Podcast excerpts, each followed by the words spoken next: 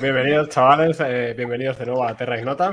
Soy Jürgen Ignoto y bueno, hoy me he traído dos cervezas. Como tenemos dos invitados especiales, pues me he traído dos, eh, una para cada uno. Entonces voy a empezar por la que va para Buffett o Adri, o Adrián, no sé cómo prefieres, luego, luego vemos, que es una tax relief. Tax relief, que sería una rebajada de impuestos. Así que yo creo que tanto a Adrián como a mí nos vendría bien una rebajada de impuestos, así que me he traído esta. Y la otra que me he traído es una que, que tenía un Power Ranger rosa, roso y negro. Entonces, bueno, eh, muy. Esa va dedicada a Elsa, que es, es nuestra Muy Power empoderada. Ranger ahí, empoderada, dándolo todo, luchando 4 contra 1 en la televisión catalana. Así que he dicho, venga, poder, poder Power Ranger. Go, go, Power Ranger. Go, go, Power Ranger. Eh, Ludwig, ya que tú estás sin cámara, ¿tú qué te, qué te has traído? No, yo vengo aquí siempre a molestar, así que traigo agua, ¿eh? Bueno, Y, y le expulsaron. bien, agüita, agüita rica, agua de la tierra. Luis. ¿Y Pirata, tú qué te has traído? A ver, yo me he traído. Bueno, es la última vez que hago el gilipollas. O sea, no, no voy a traer más. No ha llegado. No ha llegado. ¿Vosotros, ¿Os ha llegado a vosotros el tema? A mí todavía no. Pues, eh, señoras de cerveza blanca y verde, lo siento, es el último día que hacemos la tontería. Eh, me he traído, es, es que es la última que tengo de, para hacer la boda. Eh, se llama mestiza, ¿eh? Os la enseño, a ver si nunca me acuerdo dónde está el asunto. Bueno, a ver, colorines y tal, ¿eh? Y no tengo ni idea. Bueno, viene una, una poesía aquí detrás que, no, que ni con gafas soy capaz de leer. Vamos a ver qué tal va eso. Qué mayor estamos. ¿eh? Es que, es que, a ver, a ver, Solo quiere salir en el auto. ¿Cómo- ¿cómo, cómo lo veis? ¿Cómo lo veis? Tiene buena pinta esa. ¿eh? pero es tostadita. Es que no sé, no, pone mestiza, pero no, no sé. no- Ozil, Ronaldo, pero ¿qué es eso, tío? ¿Cómo que Ozil Ronaldo? ¿Dónde pone eso? El, el- vaso. Ah, sí, bueno, es un... Calla, déjalo. ¿Cómo coño, ¿Cómo coño has visto? ¿Cómo cojones has visto que es un vaso del Madrid, tío? Hombre, que tienes No una cámara ser. muy buena. La cámara Sí, será eso. Menudo Pero- pero Bueno, levanta ya, ya lo de este vaso, lo de este vaso ya lo explicaré un día. Hoy no toca, hoy no toca. La cerveza está buena. Getro, ¿tú qué te traes? Yo también me he traído dos. Jorge me ha quitado la gracia de hacer de traer dos. Y una para cada uno. Esta que conoceréis todo el mundo es la clásica Hombre, cerveza checa, en honor a Buffett. Muy buena, muy buena. Muy buena. Es, eh, si no la habéis probado, os la recomiendo, está riquísima. Y luego me he traído otra, no tanto pensando en Elsa, sino más bien pensando en la piara que tenía el otro día en Opina Lluvia. Entonces, pues bueno, en honor a, No se ve, no a se ve. Joel, a los Sergi, cerditos. al del encefalograma plano. Es a que no lo veo. Es un cer- cerdito volador, algo así, ¿no? Es un cerdito. Cer- Sí. Cerdos voladores. Es que no se ve muy bien. sí. Bueno, a ver si por aquí. Voladores porque volaron en cuanto aparecieron las críticas, aquí voló todo el mundo. Pero bueno, entraremos luego. Que además es una cerveza catalana, o sea que muy al punto. Bueno, Y bueno, chicos, ¿vosotros qué? Pues mira, yo vengo hoy acompañado de dos morenas, una, una catalana y, y una valenciana, una Turia Marzen. ¿vale? O sea, es, lo- es la primera que he visto por el paqui y digo que esta que no es así muy conocida, tal. Pero bueno, me la- aquí viene como una chuleta por la parte de atrás y dice pues eh, que es una cerveza tostada de tonalidad ámbar con reflejos rojizos, ¿vale? Espuma persistente y muy esa. En, en boca de- eh, destaca por, eh, por estructura y equilibrio, carácter tostado con notas cítricas y buen frescor. Y bueno, y Elsa, bueno, ya no, no la voy a definir porque ya que se defina sola, ¿no? O sea, es que la cosa ha sido que cuando nos dijisteis lo de la cerveza tal, lo teníamos todo el rato en mente durante el fin de semana, pero bueno, teníamos como mil cosas que hacer y se nos iba pasando, ¿no? Y era como, lo vamos pues poniendo lo de ir a buscar la cerveza. Y al final ya hemos tenido comida en casa de mis abuelos y hemos salido súper tarde y veníamos a, a casa súper apurados para el programa. Y él ha parado en el paqui y yo iba súper agobiada de... no- Discusión previa, ¿eh? Sí, bueno, Discusión a ver, previa. tampoco hay discusión, pero en plan, que no llegamos, no sé qué, venga, da igual, da igual sin cerveza, mejor llegar sin cerveza que, que- que llegar tarde, aunque sea con la cerveza. Y al final él ha dicho, bueno, yo paro. Y yo he seguido andando, entonces yo eh, no he cogido la cerveza y me he traído un, un colacao que la verdad es que me gusta más que la cerveza.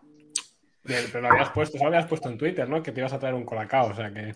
Sí, sí, sí. Yo, Queremos yo, ver el yo colacao. quería un colacao desde el principio. Y Adrián, no, no va, la cerveza, tal.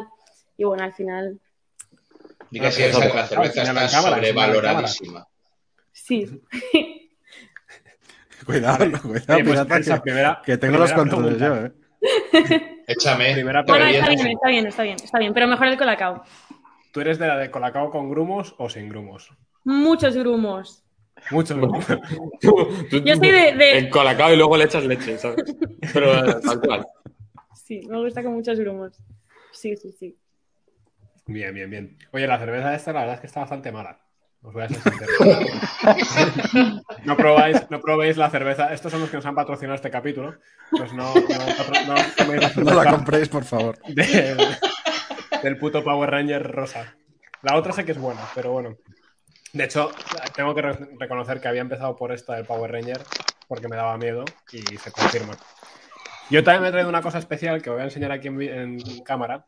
y es un cigarro de tabaco, 100% tabaco de Brasil, que me ha dado un amigo brasileño. Ahora, lo llaman así, ¿no? Pensaba que era un porro, pero no lo es. O sea, cuando me lo dio dije, oye, ¿qué me estás dando, tío? Pero no, no, me confirmó que es, que es tabaco. Y a ver qué tal, os diré qué tal que está. Me, me dijo que está bastante bueno. No tiene filtro ni nada, o sea que a ver cómo tira esto. Ah, Si, empie- si empiezas a decir tonterías no se va a notar mucho, la verdad. Se va a notar, ¿no? Eh, bueno, ¿entramos en, en materia o qué? Venga. Vamos, entramos. Sí, sí. A ver, Adrián y Elsa, vosotros yo creo que representáis aquí un poco a, bueno, junto con Ludwig, a la generación más joven, ¿no? ¿Vosotros os consideráis zoomers o no? Sí, claro. Sí, Yo, yo diría que sí, ¿no? Por edad y un poco también por espíritu, ¿no? Pero sí. sí, sí, yo diría que sí también.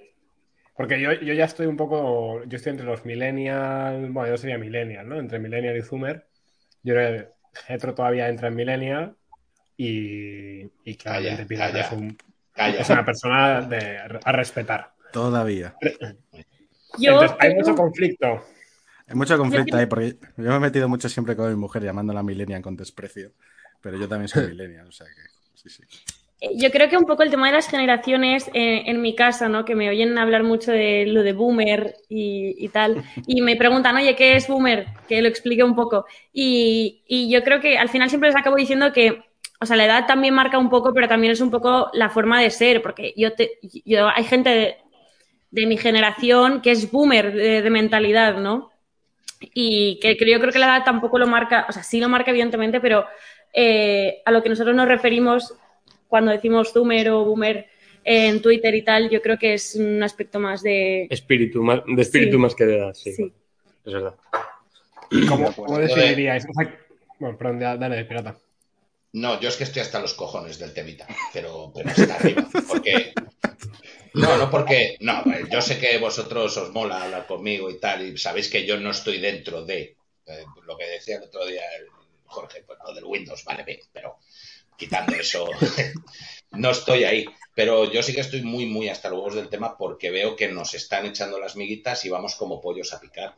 Y, esto de al final dividirnos en generación, da igual que sea, como decís vosotros dos, de más, más en espíritu que de carné, eh, pero es que nos echan, nos echan las miguitas y vamos como locos, porque mientras nos pegamos entre nosotros de, no, es que tú eres joven y no tienes ni puta idea de la vida y no haces nada, y eres nini o tal, y vosotros que si lleváis 40 años votando a lo mismo, que si todo lo que pasa es culpa vuestra, eh, ¿quién se Anda, está librando pero es que verdad. A ver, No, perdona. ¿Cuál- ¿Es verdad lo primero o lo segundo? O sea, es- No. lo siento, pero eh, Sí. no, a nivel, no a nivel específico, es lo que yo le digo a todo el mundo, no te estoy diciendo a ti concretamente, pero tienes que reconocer los errores de tu generación. Y yo le digo a la gente, la ¿no? le, digo, por ejemplo, le digo, por ejemplo, a mis padres lo mismo, los errores de tu generación no los puedes negar, no, no es una cosa, o sea, evidentemente tú personalmente lo puedes haber hecho bien, al igual que en nuestra generación también hay, hay mm, errores. a ver. Hay especímenes. Yo, yo A ver, ¿qué- diría. ¿qué tenía, qué tenía, yo os pregunto directo, ¿qué tenía que haber hecho yo? Supongamos que yo lo hice mal. ¿Qué tenía que haber hecho yo en 1995, por ejemplo? De primeras no votar al PSOE. No, O sea, claro. no es tanto, para mí no es tanto. Eso no lo hice en el 95, idiota.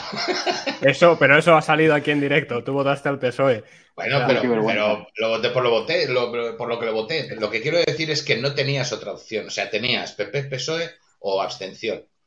En aquella época ya había un 30 o un 30 y pico por ciento de abstención. Ahí ya tenéis un 30 y pico por ciento de la población que ya no la podéis meter en el saco de votar a los de siempre. Y dentro de ese 30 y pico por ciento de población, claro que habrá gente joven, habrá gente más madura y habrá gente mayor.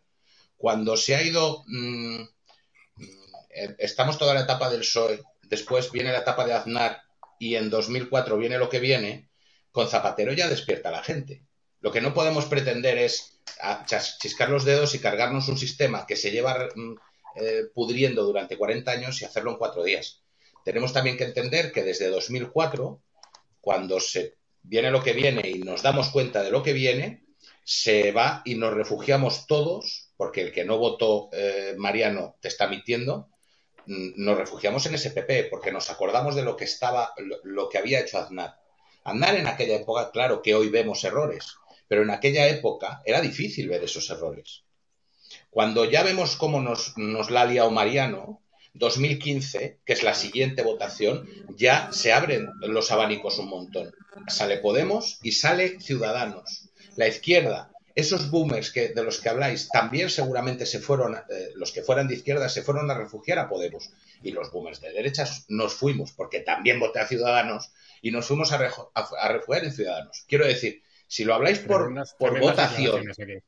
Si lo habláis por votación, No, por a quién pero no votamos, estoy- o sea, no estamos anclados ahí, siempre no hemos ido buscando mm, salidas. a lo que, lo que esas personas hiciesen en su momento o lo que votasen en su momento, sino em, a la actitud que tienen respecto a los jóvenes ahora, ¿no? De las, las frasecitas y, y el, La condescendencia un poco, ¿no? y el sí, un poco el, bueno, eh, pues los jóvenes no trabajan porque no quieren, o frasecitas así que es innegable que los boomers tienen hacia nosotros y son injustas.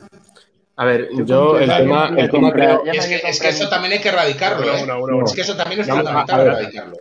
el, el tema, el tema yo creo que, digamos, siguiendo un poco la terminología marxista, ¿no? En este sentido de la lucha de clases, eh, yo creo que la lucha de clases ya no es lucha de clases, es lucha de generaciones, ¿no? Es en plan de qué oportunidades o, o qué, o qué sistema ha creado una generación y a los cuales se tiene que enfrentar la otra, ¿no? Y ese es, el, ese es un poco el tema, si ahora tuviéramos que establecer alguna relación de opresor-oprimido, ¿no? Eh, yo creo que iría más por ahí que por otro lado, ¿no? Y luego respecto a lo de qué es boomer y qué no es boomer, pues sí, yo creo que es algo más, algo más de espíritu, ¿no? Porque conoces a boomers que, que o sea, que según el carnet de identidad son boomers, eh, ¿no? Pero, pero que no encajan en esa mentalidad boomer, ¿no? Y, y también hay zoomers que, que, que, lo- que, que por carnet son zoomers, pero que luego de mentalidad pues son boomers, ¿no? Que sería un, así como un poco más el, el cuñadismo tradicional español, que es yo creo que a lo que se podría eh, ligar lo que, lo que es el, el boomerismo, ¿no? ¿Ibas a decir algo, Ludwig? No, no, yo la verdad es que estoy bastante de acuerdo con, con Elsa y con Buffet. Es que No lo que ha dicho contestado de todas Pirata, maneras. Lo que ha dicho Pirata, lo- yo creo que lo hemos escuchado ya muchos, mm, pues un millón de veces, ¿sabes? Pero es que luego, luego hay que aguantar eh, comentarios en internet y en todas partes de gente, de, de- de gente, pues eso, de la edad de Pirata o más mayor incluso, que, oh, es que yo con tu edad, ya claro, Incluso. tú, tú- sí, incluso más mayor que Pirata, aunque parezca difícil. Pirata está hasta los cojones hoy, pobrecillo. No, no me importa, no, de verdad que no.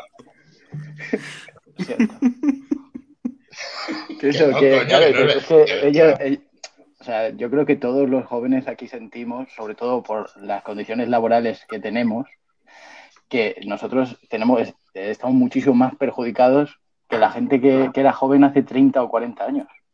Vamos, Eso es evidente. es que y el- y el- no es un y sentir, el es un boomer que hecho. lo quiera negar, pues está mintiendo.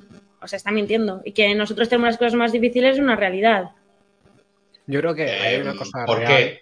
¿Por qué? ¿Por qué? ¿Os pensáis que nosotros hemos nacido con 43 No. y la casa pagada? No, na- ver, es que no, dice. No, pero nadie vosotros no lle- Claro. Teníais mucho más trabajo. A ver, eso es una realidad. Teníais mucho más trabajo, la posibilidad de comprar un piso, la posibilidad de formar una familia que nosotros la tenemos mm, o sea, Y- lo tenemos mucho más complicado y eso es así. Y de que tú, tú te metías en un mercado laboral con 18 años y tú tenías la posibilidad de ascender a una empresa, ¿vale? Y ahora tú te ¿De das qué año? cuenta, Pero, pero ¿de qué año me estés hablando? o sea, si tú te metías en, en los, en los Los 80, por 90. ejemplo, a trabajar, pues joder, lo tenías muchísimo más fácil para subir, no, no, no, no había... Sí que había titulitis de una manera, pero, pero, pero no era igual que lo que hay ahora, porque ahora tú te das cuenta de que, joder, eh, con, un, con una carrera eh, es que no te puedes atrever a Sí. pedir más de 1.500 euros prácticamente en un montón de trabajos. Pero- Entonces, te, te- te- te- te sientes un poco estafado en el sentido de decir, joder, vale, eh, me he hecho mucho más de la, de la educación obligatoria que tengo que hacer para aspirar a qué? Para aspirar a un sueldo que es lo que antes tendría una persona que tiene apenas la educación primaria. Pues bueno, Yo, es que ahora, ¿por ahora los comentarios, ahora los comentarios veo mu- mucha gente como, como diciendo que es mentira, pero es que nosotros, o sea, no no es mentira. La generación de nuestros padres, ¿cuánta gente sin tener un título universitario tenía un buen trabajo y podía mantener a una familia, incluso trabajando solo el, eh, el, el padre, podía mantener a tres niños y, un- y una mujer bien, yendo de vacaciones y con un coche. Hoy en día, trabajando el hombre y la mujer, hay familias que no tienen eso.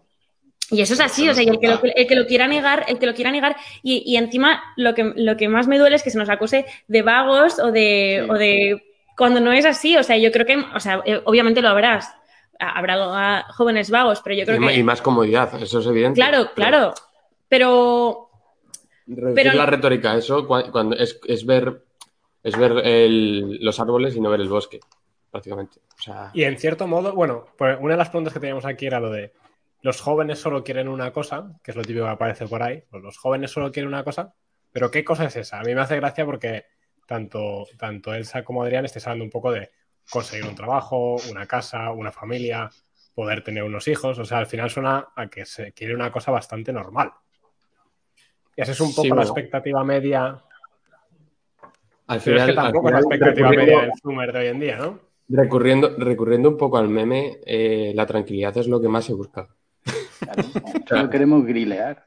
Sí, no, pero, o sea, quiero decir, no, no, no, es, nece- no es necesario darle muchas más vueltas al tema. Pero que sí que, sí que es verdad que, un poco más allá de eso, sí que es verdad que ya mm, entre los jóvenes no existe ese, ese idealismo o, o ese, o, o esas ganas de querer cambiar las cosas, porque eh, es como tanta, como es como tanta frustración en, en- en ese sentido, de decir, de al final soy, soy un papel al viento, ¿no? Y, al final me, me tengo que dejar arrastrar porque, porque no hay nada más que hacer. Porque parece que ya todo, todo el sistema eh, tiene una dirección que es prácticamente irrevocable. Y bueno, pues es lo que hay que intentar cambiar. Hay que, hay que remar contracorriente para, para intentar darle la vuelta a esto. No es fácil, pero por lo menos Pero que esto nos suena muy a final de ciclo, ¿no? Yo creo que esto es muy típico de los finales Claro, de ciclo. sí, sí, sí. Ah, me gustaría responder a como algunos comentarios, ¿no? Que dicen que es verdad que ahora tenemos cosas como viaje de fin de curso a Tailandia, ¿no? Y que antes la, pues, la gente, una familia eh, más humilde, podía vivir con un sueldo normal, con, pues viviendo de manera más, más sencilla, ¿no? Vacaciones en el camping o lo que sea. Y sí que es verdad que ahora tenemos algunos eh, lujos, ¿no? Pues como dicen en Twitter, ¿no? Que sale ¿no? el Netflix, el Netflix, vale. Pero Pero, por es el que Netflix no pagas la casa 10 años antes. Quitándome el Netflix, no, no puedo... mm, o sea, no puedo tener una hipoteca como la que pudieron tener mis abuelos o... o- Bueno, pero ta- también los tipos de interesantes eran mucho más altos. Pero lo, lo que quiero decir, por ejemplo, es que eh, quizás si antes necesitabas, yo creo que la mejor forma de medir esto es si antes necesitabas, no sé, voy a poner un número, eh, no tengo los datos, ¿no? Pero si antes necesitabas 10 a- eh, sueldos de anuales netos para comprar una casa, a lo mejor necesitas 20. Y eso no es por el Netflix, eso no es por el tener eh, el internet todos los meses mm, cobrándolo en casa, ¿sabes? Yo creo que hay algo más ahí de fondo que es lo que, que es lo que tenemos que ver para, para ver realmente el bosque, para ver dónde está el problema y para ir a la, a la raíz del problema, para atacarla, para ser radical en esto. Sí, estoy de acuerdo. O sea, varios yo, yo sé, yo históricos. sé que esto es como, como que sienta muy mal a los boomers, pero no les estamos O sea, estamos diciendo algo que es una realidad y que nosotros queremos cambiarlo y vemos una posibilidad de cambiarlo, ¿no? De, de garantizar al- a las generaciones jóvenes eh, un, un futuro en el que puedan eh, formar una familia. Ya, pero Y el yo, yo- hecho de- yo tengo una cuestión. ¿Y qué le garantiza un futuro a los boomers? Porque, bueno, a los boomers, que decir, millennials, toda esta gente, todo el tema de las pensiones y todo esto, o sea, quiero decir, en el sistema en el que estamos ahora mismo, no hay un futuro para los boomers. O sea, ya no hablamos de los millennials, del futuro de los millennials, sino hablamos del futuro de los boomers. El momento en el que los boomers se jubilen, ¿de qué van a vivir? Si muchos ni siquiera tienen patrimonio, es decir, no tienen ni la casa, viven de alquiler, ¿de qué van a vivir? Esa, esa es mi es una buena pregunta. Yo creo que ahí, ahí por eso eh, yo no separaría tanto entre generaciones, sino un poco entre gente que está haciendo y gente que está chupando del bote. Y eso Claro. está en ambas generaciones, o sea, está en todos los niveles. y yo creo que por eso hablábamos antes de, del enfrentamiento generacional como una especie de trampa que, en, la, en la que nos van metiendo para enfrentarnos entre nosotros. También hablábamos ahí de dialéctica marxista. Igual más que generaciones, eh, es bueno, quiénes están haciendo y quiénes chupan. O sea, por ejemplo, eh, uno de los problemas de las pensiones en parte viene por la cantidad de funcionarios que hay. Que hay mucho funcionario muy necesario, pero también hay mucha funcionaria y funcionario de 50 años que no ha pegado un palo al agua en su vida y que no solamente no está aportando, sino que además está chupando el bote. Eh, gente que lleva en el paro toda la vida, gente que lleva haciendo trapicheos. Y también entre los jóvenes, o sea, chavales de vuestra edad que, oye, no tengo trabajo, pero tampoco estoy dispuesto a pillar un trabajo que no tenga unas condiciones de la leche. A o mí me está gustaría, con sus padres 40 años. me gustaría decir que no lo hacemos como una... O sea, la crítica a los boomers no es en un sentido... eh, o sea, no queremos expresar que los boomers lo han tenido todo fácil y les ha, caído, les ha caído del cielo, ni mucho menos. Sabemos perfectamente, lo hemos visto en nuestras familias, que han tenido que trabajar y, y lo que tienen se lo han ganado. Y lo que nosotros tenemos, lo que nosotros queremos es poder tener la misma posibilidad. No, no estamos diciendo que ellos lo han tenido regalado, que no han tenido que esforzarse. Evidentemente, nosotros también queremos, no, no queremos Ya, que nos pero, regalen ver, una casa, no- queremos tener... Elsa, no existe el derecho a ser boomer. O No, sea, yo lo no, siento, pero no evidentemente. pero, por ejemplo, aquí uno dice, ¿cómo quieren cambiar los jóvenes las cosas? Quejándose de los boomers en Twitter.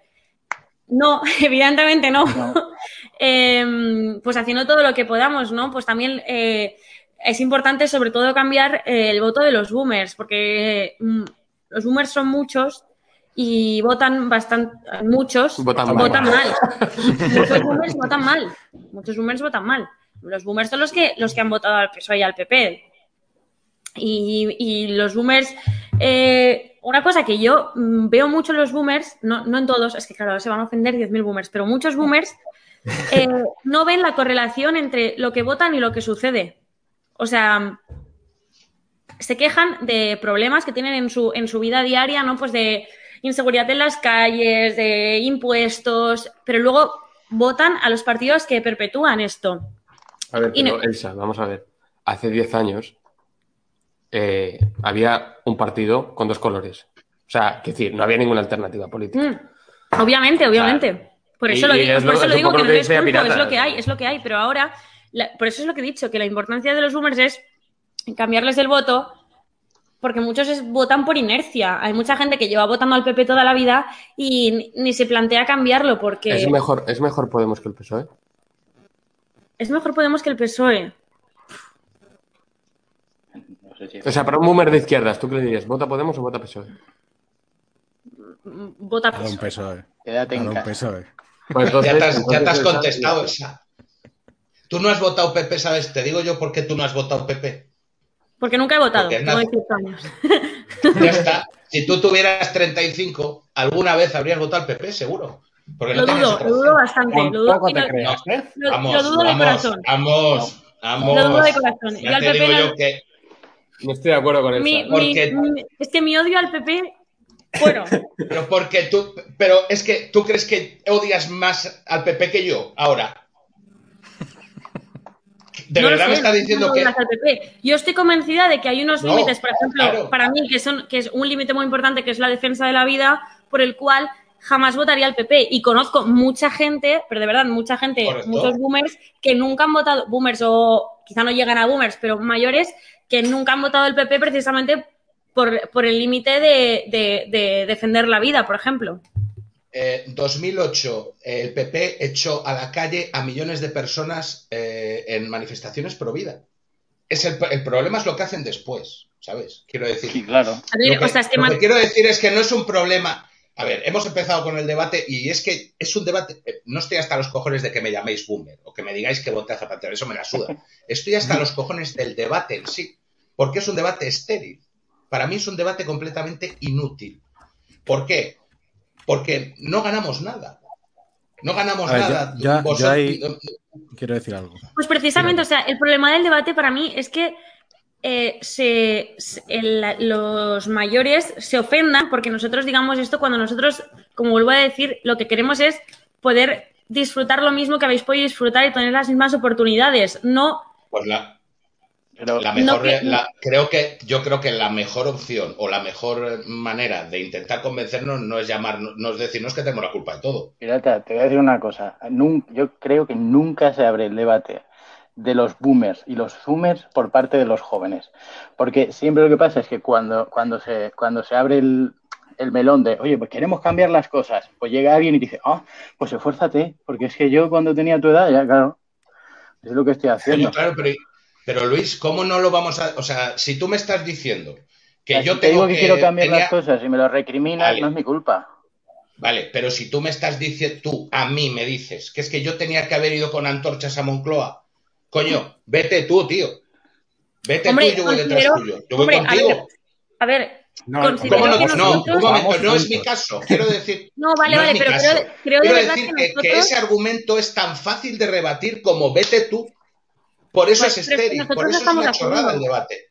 O sea, yo creo que nosotros estamos haciendo mucho más en este sentido, eh, políticamente o batalla cultural, es que es un poco cringe, ¿no? El término, pero de lo que, de lo que han hecho otras generaciones. Y esto para mí es, también es innegable, ¿no? O sea, creo que hemos, que, creo que hemos dado pasos muy importantes eh, los zoomers en este sentido. Lo dudo. se ha vuelto, mucho. si se ha Yo vuelto es que a creo, dudo- a ver si me. si Lo dudo meter cuña. mucho, la verdad. O sea, quiero decir, no se hace ninguna batalla cultural eh, con la alienación. Otra vez voy a referirme a, a Marx eh, y un saludo a él normal. La alienación que hay de, los zoomers en las redes sociales. O sea, no hay ningún avance, Elsa. O sea, ningún avance político. O sea, quiero decir, creo que, que- creo que estás contaminando un poco tu visión por una cámara de eco. Pero eh, el zoomer medio no está haciendo, no es activo políticamente. Y si es activo políticamente, es a través de un consumo de cultura que ya viene eh, producida por un gran capital eh, y, por, y, por, y por unas organizaciones eh, no gubernamentales y gubernamentales que te están diciendo, oye, el relato es este. No estoy de acuerdo. O sea, a ver, Bueno, obviamente, claro a ver, sí, pero, a ver, obviamente lo que te estoy diciendo, pero tú, por ejemplo, miras lo- lo- el rango de edad de votantes de Vox y cuánto, o sea, y es, y se vota un montón entre los jóvenes. Hace 10 años, por ejemplo, el debate del aborto estaba totalmente muerto. Lo hemos abierto Y nosotros. se, ha, y se ha vuelto a abrir hace dos años. Y está en Son el Parlamento. las redes sociales. ¿eh? Sí, pero, Sí, pero hace, hace, 15, hace 15 años estaba más abierto que ahora, ¿eh? O sea, había un millón de personas en la calle. Estábamos un millón de personas en la calle en las marchas de la vida. Un millón, ¿eh? O sea, que yo estaba ahí. Sí, sí, O sea que y, también- y- y se desapareció esa gente gracias a gracias al PP. Gracias al Yo es que creo- perdón. Perdonar a ver si ya puedo. La cuarta Dale, dale, entrar. no, que, que quiero decir que yo comparto la visión que ha hecho antes Adrián, de que es. Bueno, y creo que también lo ha dicho Pirata. Esto es una. Otra, otra, dentro de la dialéctica marxista, otra forma de dividirnos, yo creo. Pero no creo que sea un debate estéril. Porque yo creo que es, o sea, lo, lo que decía antes Elsa de que es innegable que antes había más posibilidades que ahora, yo en el fondo sí estoy de acuerdo con eso porque hay unos- una serie de hitos históricos que se han producido desde entonces a ahora y que son innegables. La entrada del euro, la devaluación de todo lo demás, la inflación, las dos crisis, la de 2008 y la de ahora. En fin, ha habido una serie de cosas que nos hemos comido nosotros. O sea, los de mi generación, que yo salí al mercado laboral en el 2008, nos hemos comido todo eso. ¿Vale? Y yo eso, no. eso es innegable. Sí. Pero tú ya... Pero Es no que habláis es como si solo sufrís vosotros, No, no. joder. es Pirata, que no, pirata, no- no Pirata, que no puede pirata, ser. escúchame, escúchame. Tú no. Tú no, ¿y por qué no? Porque tú no entraste en 2008 al mercado laboral. ¿Vale? Pero tú- que a mí no. me. eh, Pero escúchame, eh, pero escúchame, deja- déjame terminar, que no he hablado nada. que lo que quiero decir es que esos, esos, esos hitos históricos son innegables. Y, no, y, no, y, y- y estando de acuerdo en que es un poco dividirnos, hacer esta, enfre- este enfrentamiento entre eh, boomers y zoomers, yo creo que tampoco lo, lo tenemos que, des- que despachar como si fuera algo que no va a llevar a nada, porque creo eh, que, que hay que diagnosticar bien lo que está pasando para poder dar solución a la, a la gente joven. Si no lo diagnosticas bien y dices, pues nosotros estábamos igual en mis tiempos, pues entonces no vamos a llegar a ninguna solución. Entonces yo ahí un poco sí estoy con Elsa. Pero sí que es verdad que en el fondo creo que estamos entrando, y, en esto, y esto lo comparto con- contigo, está- nos están poniendo el capote y estamos entrando como miuras ahí a matarnos. Y yo creo que eso no, lo que tiene que ser es constructivo. Eso es lo Getro, Yo lo Getro intento- está con todos, pero nos ha dado palos a todos al final. Pero, pero nos ha dado palos. Yo lo intento no, Dios, manda, simplificar. claro. Yo Bueno, lo, claro. yo lo intento simplificar. Yo lo que hago intento es lo que intento es simplificarlo para, para que nos demos cuenta que es que realmente el discutirlo, el que un minuto perdido aquí es un minuto que no le estás dando hostias a que le tienes que dar hostias. Y ya está, es que es, es así como lo veo. Que luego nosotros, cada uno personalmente, tenemos que hacer un ejercicio de, coño, ejercicio que he hecho yo. Yo os hablo desde, desde quizá la perspectiva de quien estaba a lo mejor equivocado y de quien pensaba que vuestra generación era una generación completamente perdida. Vale, yo me he dado cuenta que no. Entonces, a lo mejor yo también tengo más autoridad moral para llegar y decir, coño, es que a lo mejor tú también te estás equivocando. A lo mejor toda la generación boomer no está perdida de verdad. A lo mejor estos mantras que estás diciendo no son verdad. Y, y- y esto, os lo digo, o sea, lo estamos haciendo ahora y como yo soy aquí el mayor y el viejo, pues estoy en este lado. Pero mm, es que tiene que acabar por los dos lados. O sea, se tiene que acabar. Porque cada minuto que no le pegas a esta gente es minuto perdido. Pero, vale, pero es que. O sea, es que antes lo ha dicho. o sea, no hay un futuro dicho- para los boomers. Espera, espera, espera, espera. Lo ha dicho Adrián, no hay un futuro. Sí, pero que no hay un futuro para los boomer y uno para los zoomer. O sea, eh, lo que decía, ¿qué pensiones van? Yo, yo hace 10 años, claro, yo hace 10 años que tengo la casi seguridad de que yo no voy a, a conseguir una pensión.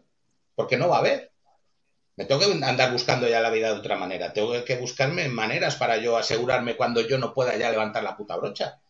Entonces, solo hay un futuro. Y yo creo que si lo enfocamos a, a una lucha generacional, que por otra parte ha habido toda la vida de Dios, yo creo Toda que la vida. Yo no estoy de acuerdo, yo ya no estoy de acuerdo. Yo creo que hasta el 68 no existía la lucha generacional como existe ahora. Eso podemos Pero es algo si natural que el joven Estoy, estoy de acuerdo, con, estoy de acuerdo con Jürgen, ¿eh? Estoy de acuerdo con Jürgen. O sea, No yo creo creo que que- antes eh, las generaciones se intentaban, intentaban mostrar a la siguiente generación que ellos estaban preparados, pero era mucho más un continuo de seguir la tradición que has recibido, querer mejorarla y querer participar y demostrar tu hombría, o sea, tu adultez y entrar en ese juego. Pero no era una aunque batalla. yo- yo me remontaría un poco antes del 68, ¿eh? Que, que supongo que lo dices por, por el marzo del 68. Sí, lo decía por eso. Sí, sí. No, yo creo que es un- va un poco antes. Yo incluso diría que la Segunda, eh, segunda Guerra Mundial sería el punto de inflexión. Eh, porque no, no- yo creo que la, que la juventud de los 60 también iba un poco en ese sentido, de, de cayendo ya a pasos un poco más grandes, ¿no? O sea, porque yo, yo creo que sí que an- antes de la Segunda Guerra Mundial sí que existían esos valores o esos ideales que la juventud podía tener en algún momento, ¿no? Eh, y seguramente fueran erróneos, ¿no? Pero, pero, pero quiero decir, sí que existía ese espíritu, esa, esa, esa intención, ese, ese ánima viva, ¿no? De, de tener unos ideales y de luchar por ellos. Y creo que hoy, eh, bueno, hoy y desde, desde que acabó la Segunda Guerra Mundial, no existe. Sí. Bueno, si queréis todavía pasamos estamos ya de 50. tema. Sí, Sí, ya cambiamos de tema. Bueno. no, y aparte que es que yo creo que lo que no se ha entendido muy bien nuestro punto, que nuestro punto es que lo que han tenido nuestros padres y nuestros abuelos, lo queremos para nosotros también, ¿no? El poder formar una familia, comprar un piso, tal, tal, tal. No estamos diciendo ni que lo tuvieseis fácil, ni que lo tuvieseis regalado, nada. O sea, estamos diciendo que nosotros no lo tenemos y que también lo queremos. Ya está. No, no, es, es que veo algunos comentarios aquí como, bueno, nosotros en el ochenta y pico tirando carros con 12 años. O sea, no estoy diciendo que no. O sea, evidentemente, evidentemente no han tenido la vida fácil, ¿no? O sea, para nada. Pero, pero ya está. O sea, lo único que queremos es mm, poder tener lo mismo en ese sentido, pero evidentemente esforzándonos. Tampoco queremos que nada nos caiga del cielo. También queremos trabajar y queremos Elsa, currárnoslo. ¿Dirías, dirías que entonces es un problema más de posibilidad. O sea, que no estás diciendo antes no había que currárselo, siempre ha habido que currárselo. El Hombre, problema es que ahora, hombre, por mucho que te lo que curres, no tienes posibilidad. Decir, decir que, que mis abuelos no tuvieron que trabajar o que mis padres no han tenido que trabajar es, es un absurdo, evidentemente. Han tenido que trabajar para tener lo que han tenido. Pero ellos trabajando podían conseguirlo. Nosotros es que ni siquiera podemos acceder al trabajo. Sí, Vale, en ese sentido se nos, se nos ha vendido, se nos ha vendido un relato que no es verdad.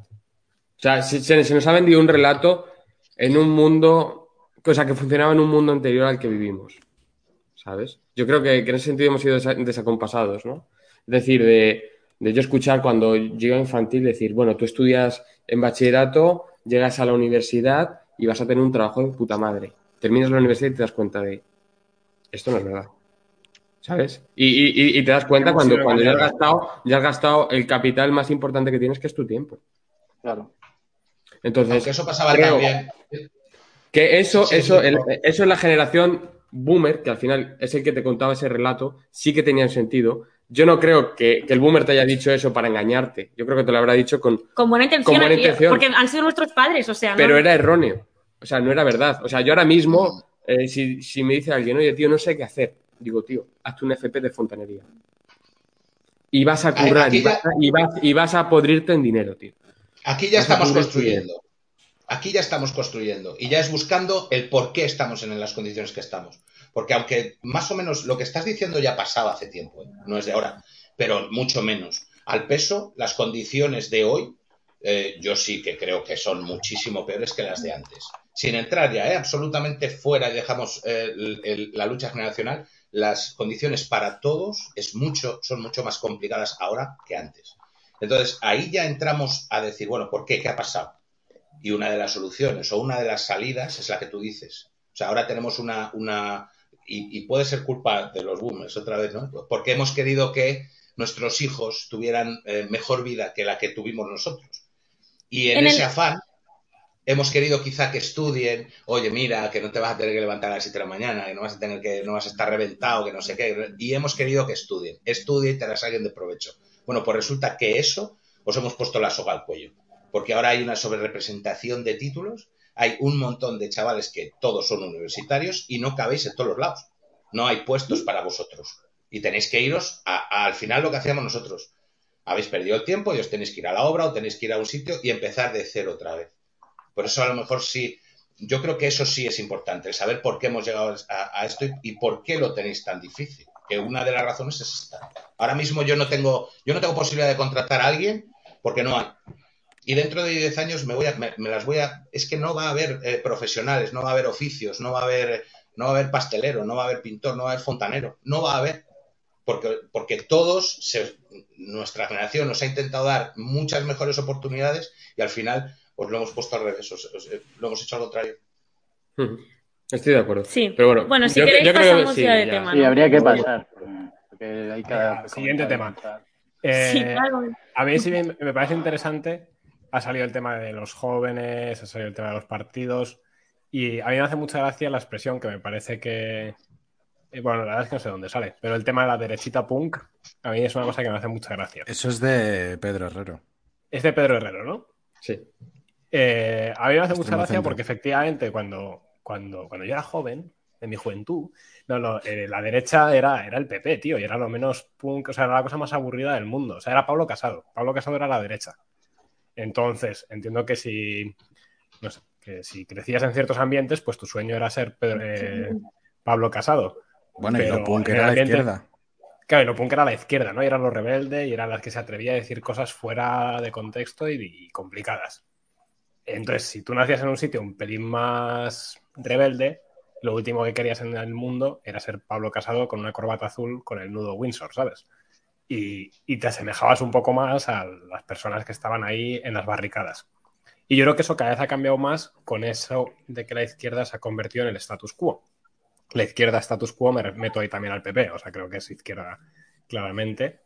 Eh, o Izquierda, es, es PSOE con cinco años de retraso, ¿no? Es, digamos, Claro, sí. la marca azul del PSOE. Lo que ha sido el conservadurismo. ha ido surgiendo una ha ido surgiendo una especie de derecha que ahora es la que se atreve a decir cosas rebeldes, a decir cosas punk.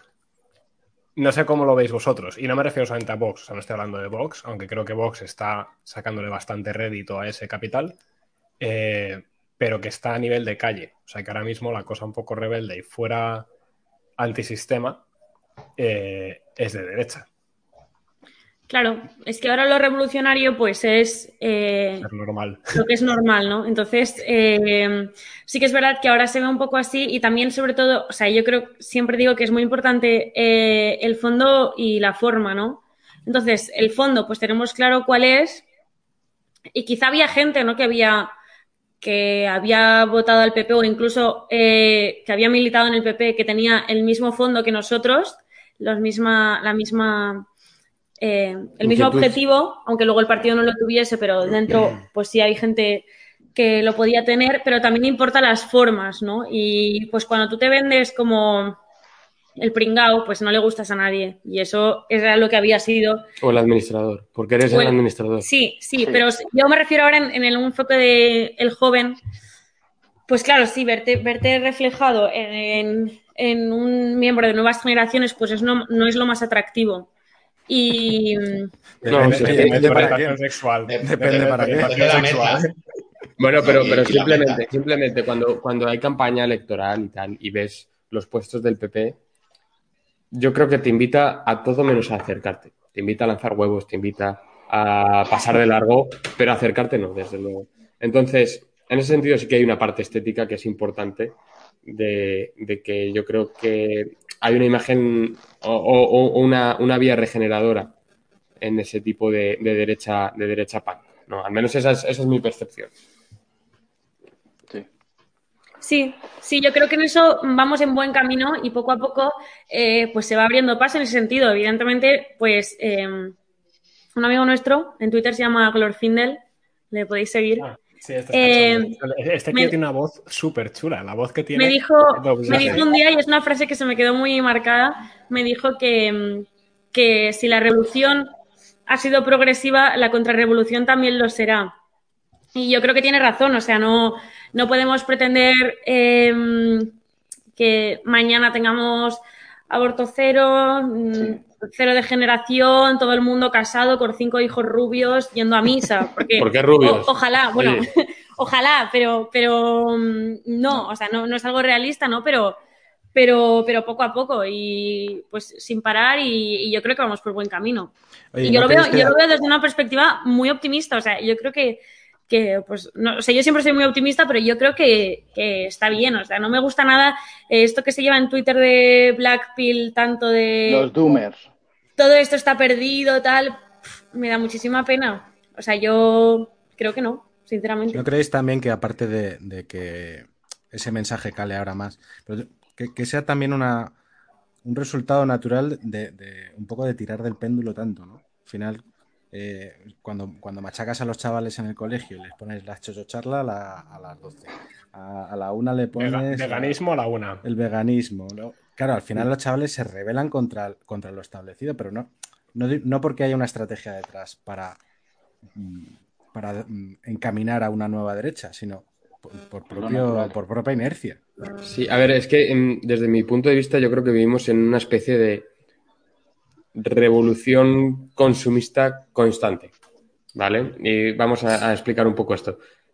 O sea, quiero decir, como hay eh, luchas sociales o revoluciones constantes que, que van a la moda, ¿no? O sea, por ejemplo, ahora estamos con el tema de- del ecologismo. Hace, hace cinco años era el tema del feminismo. Hace eh, 10 años era el tema de, de los derechos LGTB, ¿sabes? Entonces, hay como una constante eh, revolución que se, que se rige por las leyes de mercados en el sistema oferta y demanda. En el momento en el que, por ejemplo, algo o llega a su máximo teórico de, de consumidores o eh, ya no sigue vendiendo, como es, por ejemplo, el feminismo, lo sustituimos por otro producto, ¿no? De revolución A constante. hecho, Adrián, perdón, te puedo interrumpir, es que a mí me Sí. hace mu- mucha gracia porque esto mismo lo había pensado y a mí me recordaba a los patios de los colegios. No sé si os disteis cuenta durante el colegio. Yo es que, claro, yo soy ¿Qué economista me vas, ya de qué me vas a contar a mí? ¿Qué, qué me Eh, vas a contar a mí? Escucha. No, porque entonces yo lo que me di cuenta ya de chavales. Me voy a coño, arruinar. Aquí hay, aquí hay ciclos en los que van entrando. Entonces de repente aparece la puta peonza. Y la peonza, que es de toda la vida, Y todos los niños, pum, pum, pum, pum, pum, se compran la peonza y cuando por fin el niño pobre como yo consigue que su madre le compre la peonza, se acabó la puta peonza y pasamos a los empezado la tazos. otra. Y después de los tazos venía el, ¿cómo se llama? El diablo este, Los, ¿no? El- ah, el los no sé qué. gogos, los gogos. y los gogos. Y, y se van como pasando como ciclos de, de moda, de cosas que todos los niños tienen que comprarse, unirse y pasas al siguiente, ¿no? Y yo creo que con las ideologías, no sé si te he pillado bien, pero creo que va también un poco por ahí. Sí, Es bueno, más, más que ideologías diría que revolución. A ver, yo creo revolución, con las ideologías, a mí me gustaría decir que creo que nosotros, pues al estar más puestos en estos temas, pues estamos, bueno, le damos muchas vueltas a este tema, ¿no? Y a veces, pues con, con amigos de Twitter y tal, de repente te ves como en debates de o en conversaciones tipo, sí, dentro de Vox, la rama antiliberal, que no sé qué, que entonces van a ganar, no sé qué. Y, y objetivamente tú, si sales un poco de esto y te alejas, o sea, el, el- español medio o el, votante de Vox medio no sabe casi ni lo que es el liberalismo, o sea, no, o sea, que, que al final le damos mucha importancia a esto y la gente sí está ideologizada, pero no de una manera consciente ni profunda, creo. No, Y- pero y yo creo no- que A ver, vamos, pero es que- vamos al fondo, vamos a fondo. Es el relato, es que el tema es el revoluciones es el relato. justo. Claro, sí, sí. Es el relato y la Y cultura, con y no hay Adrián. otra cosa. en que hay ahí, ahora mismo yo creo que hay un grupo de gente que se ha dado cuenta de que eso se puede capitalizar y que se está haciendo de oro a base de meterte pequeñas revoluciones. Entonces ahora es salvemos a las orcas, mañana es no comas hamburguesas, luego es la niña con Asperger qué tal, el Black Lives Matter, el no sé qué, y te lo van metiendo uno a uno. Y aquí cada seis meses hay que ponerse la capa de algo para salvar el mundo. Sí, bueno, Pero que ya, les da igual. ya estáis viendo un poco el tema. Ahora la- pa- parece que la última es dentro de esta gran familia que es el ecologismo. eh, ahora te están metiendo el tema de la carne, de la carne y los insectos. Y están sacando ahora Telecinco y la Sexta noticias de eh, los que comen carne roja es para parecer más machitos. Eh, y luego te sale otro a, la semana. eh, prueba estas granjas de insectos en la provincia de Huesca, ¿sabes? Entonces, quiero decir, ¿sabes? Al final es, son organizaciones. Y bueno, y luego te sale el, el Alberto Garzón del Ministerio de Consumo, ¿no? Entonces te hacen propaganda de un tema eh, desde una organización no gubernamental como es Telecinco o, o de las plataformas estas comunicativas, que son la principal fuente de información de, de- de- de la población española. Básicamente el 85% Dilo, de la dilo, de los boomers. No, no, no, de la población. O sea, el 85% de la gente se informa por televisión. Si es para Y-. Y en especial los boomers. Vale, ya. Eh, pirata, lo siento. ¿eh? Eh, Adrián, dirías que el gran, el gran Yo pecado tengo, yo tengo televisión. 19, a mí no me. No, Oye, una pregunta eh, por, yo- por- por interés. Eh, perdón, una ronda. ¿Cuándo ha sido la última vez que habéis visto la televisión? Eh, Getro. Y empezamos, hay una ronda cada uno. Hombre, yo no la, yo no la, la tengo quitada la, la antena, pero está, o sea, como verla, la- está puesta siempre en casa de mi metasuegra los domingos. Pero, o sea, verla, sentarme Vale, a, o sea, tú no la- voy a ver este programa, no te sé decir. Porque desde que me casé quitamos. Yo no veo. Yo no veo la tele. ¿Vosotros, Adri y Elsa? O sea, fácilmente. Yo, no me acuerdo. Última vez que haya encendido la tele para verla, no en plan de que est- estaba, a lo mejor estuviera mi padre en el salón y estuviera viendo algo ¿El y tal. programa de Risto del aborto? eh, pues puede ser. El, el último que he visto ha sido el programa de Risto del Aborto, o sea, hace un mes y pico. Y fue algo puntual. O sea, quiero decir. eh, Bueno, porque nos habían invitado a ese programa, luego al final luego no nos fuimos. dejaron, nos dejaron fuera y tal, pero.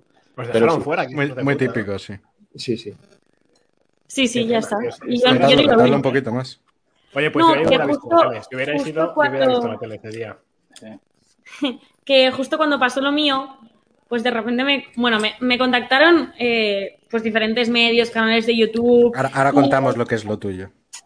Bueno, vale. Bueno, lo cuento así resumida. ¿Lo quieres contar tú? No, porque vamos a entrar, vamos a entrar a Sí, fondo. luego vamos a Luego, entrar luego, y luego, luego lo a entramos bien, sí. En fin, Vamos a Eh, mandar un saludito a los bueno, yo chavales de Opina Llove. tal. Lo cuento más o menos breve porque probablemente, eh, por la gente, seguro que lo he escuchado ya 80 veces. Pero, Bueno, pero tu versión es interesante. sí, Venga, eh, va, entramos con este tema. Yo Eh, fui a. Bueno, eh, desde Vox Jóvenes Barcelona me pidieron si podía ir a, a representar a, a representar a Vox Jóvenes en un debate de una televisión pequeñita de aquí de Cataluña que no tiene nada de repercusión ni nada. Yo había ido varias veces a este Que por debate. cierto ya, ya han sacado de, de- sí, sí, de ya. televisión. em, Ya, ya no pues está es en no- antena. no- no Antes estaba quiero- en antena. No pero- quiero ni decir el nombre del, del programa porque no quiero darle. ¿Estás tan enfadada? O sea, ¿te, te has quedado con tan...? Sí, sí, sí, sí. Sí, Vale. estoy enfadada. Perdón, Y- que estaba silenciado. Joder. Joder. Pregunta. No, hombre, coño. No, pero bueno, vale, vale. ¿Cómo que he Es dicho? que no, no, no sé. Que, que menuda mierda de pregunta he hecho yo. Pero... No, no, no, no. Ya, Para nada, ah, que, ah, que sigues enfadada.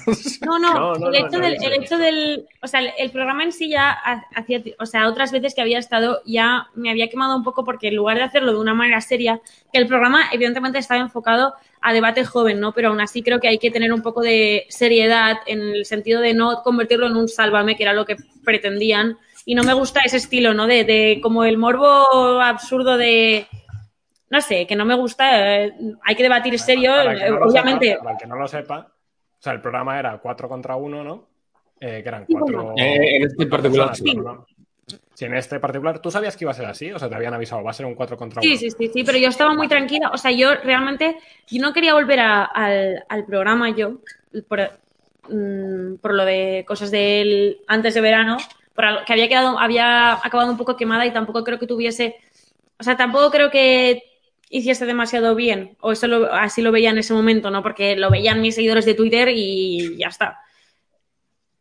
Y, pero como justo era el tema del aborto y yo pues este tema lo vivo especialmente y consideraba que, que sí que era buena idea que, que fuese, porque incluso gente de nuestra cuerda no está del todo a veces en la contra de- del, del aborto. Es como, bueno, sí, o un poco tibio, tampoco las pensa mucho, ¿no? Y creo que es, además es algo muy importante, que no es como otros debates que se ha ido a debatir si el, si PP era de izquierdas, o sea, que es un tema menos importante.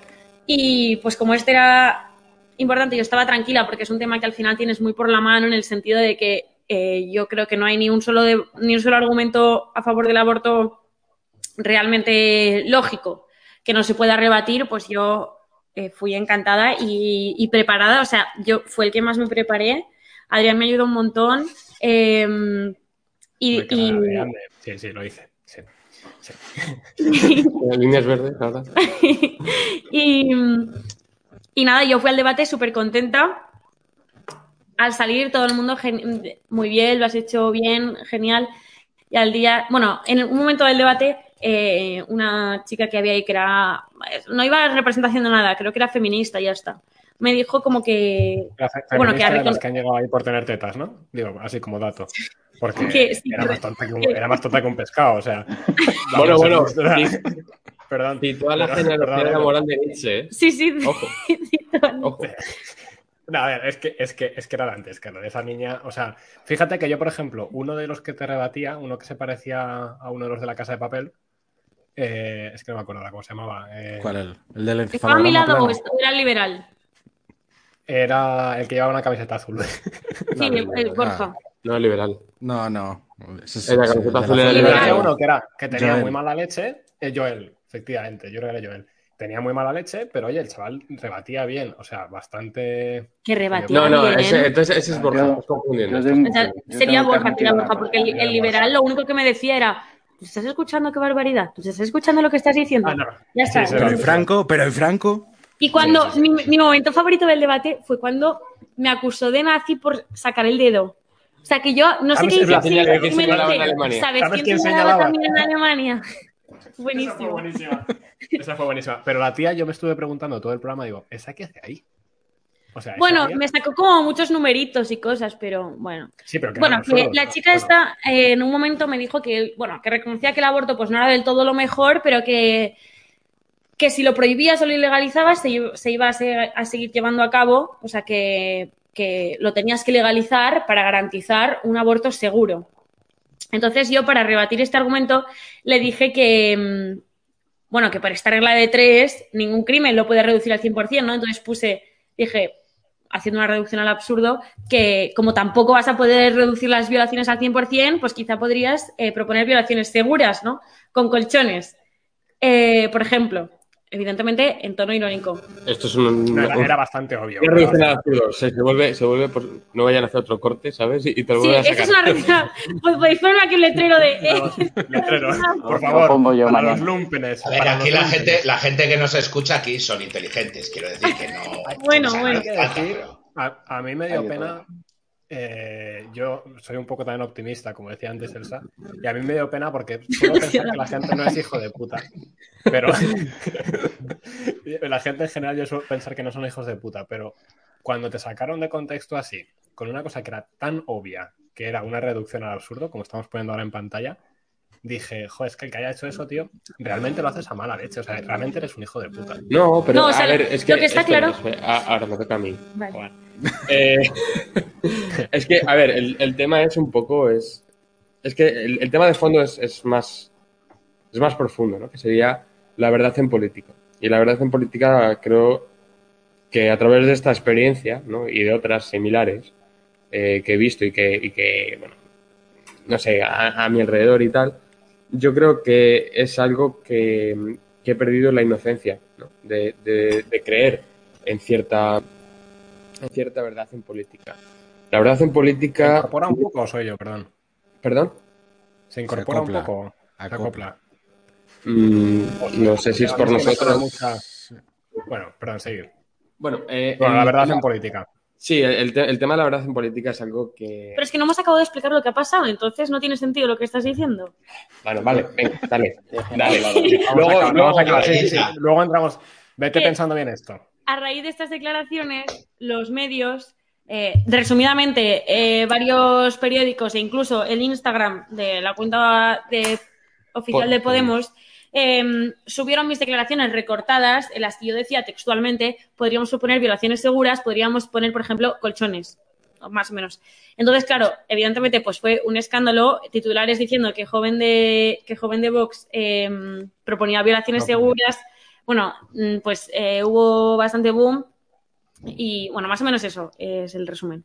Y, en lo que decía Adrián, tiene razón que yo pequé de ingenua y a mí esto me ha hecho, o sea, a raíz de esto lo que ha pasado, me he vuelto muy desconfiada. O sea, de hecho, después de eso, que me contactaban muchos medios, eh, bueno, sé la mayoría, o sea, medios de nuestra cuerda o así que, me querían entrevistar, yo todo el rato les pasaba el móvil de Adrián y entonces él me hacía un poco de filtro y tal porque yo estaba como, es que no me apetecía hablar con nadie, luego ya, pues primero con medios así católicos y tal y luego alguno más, más, más relajada.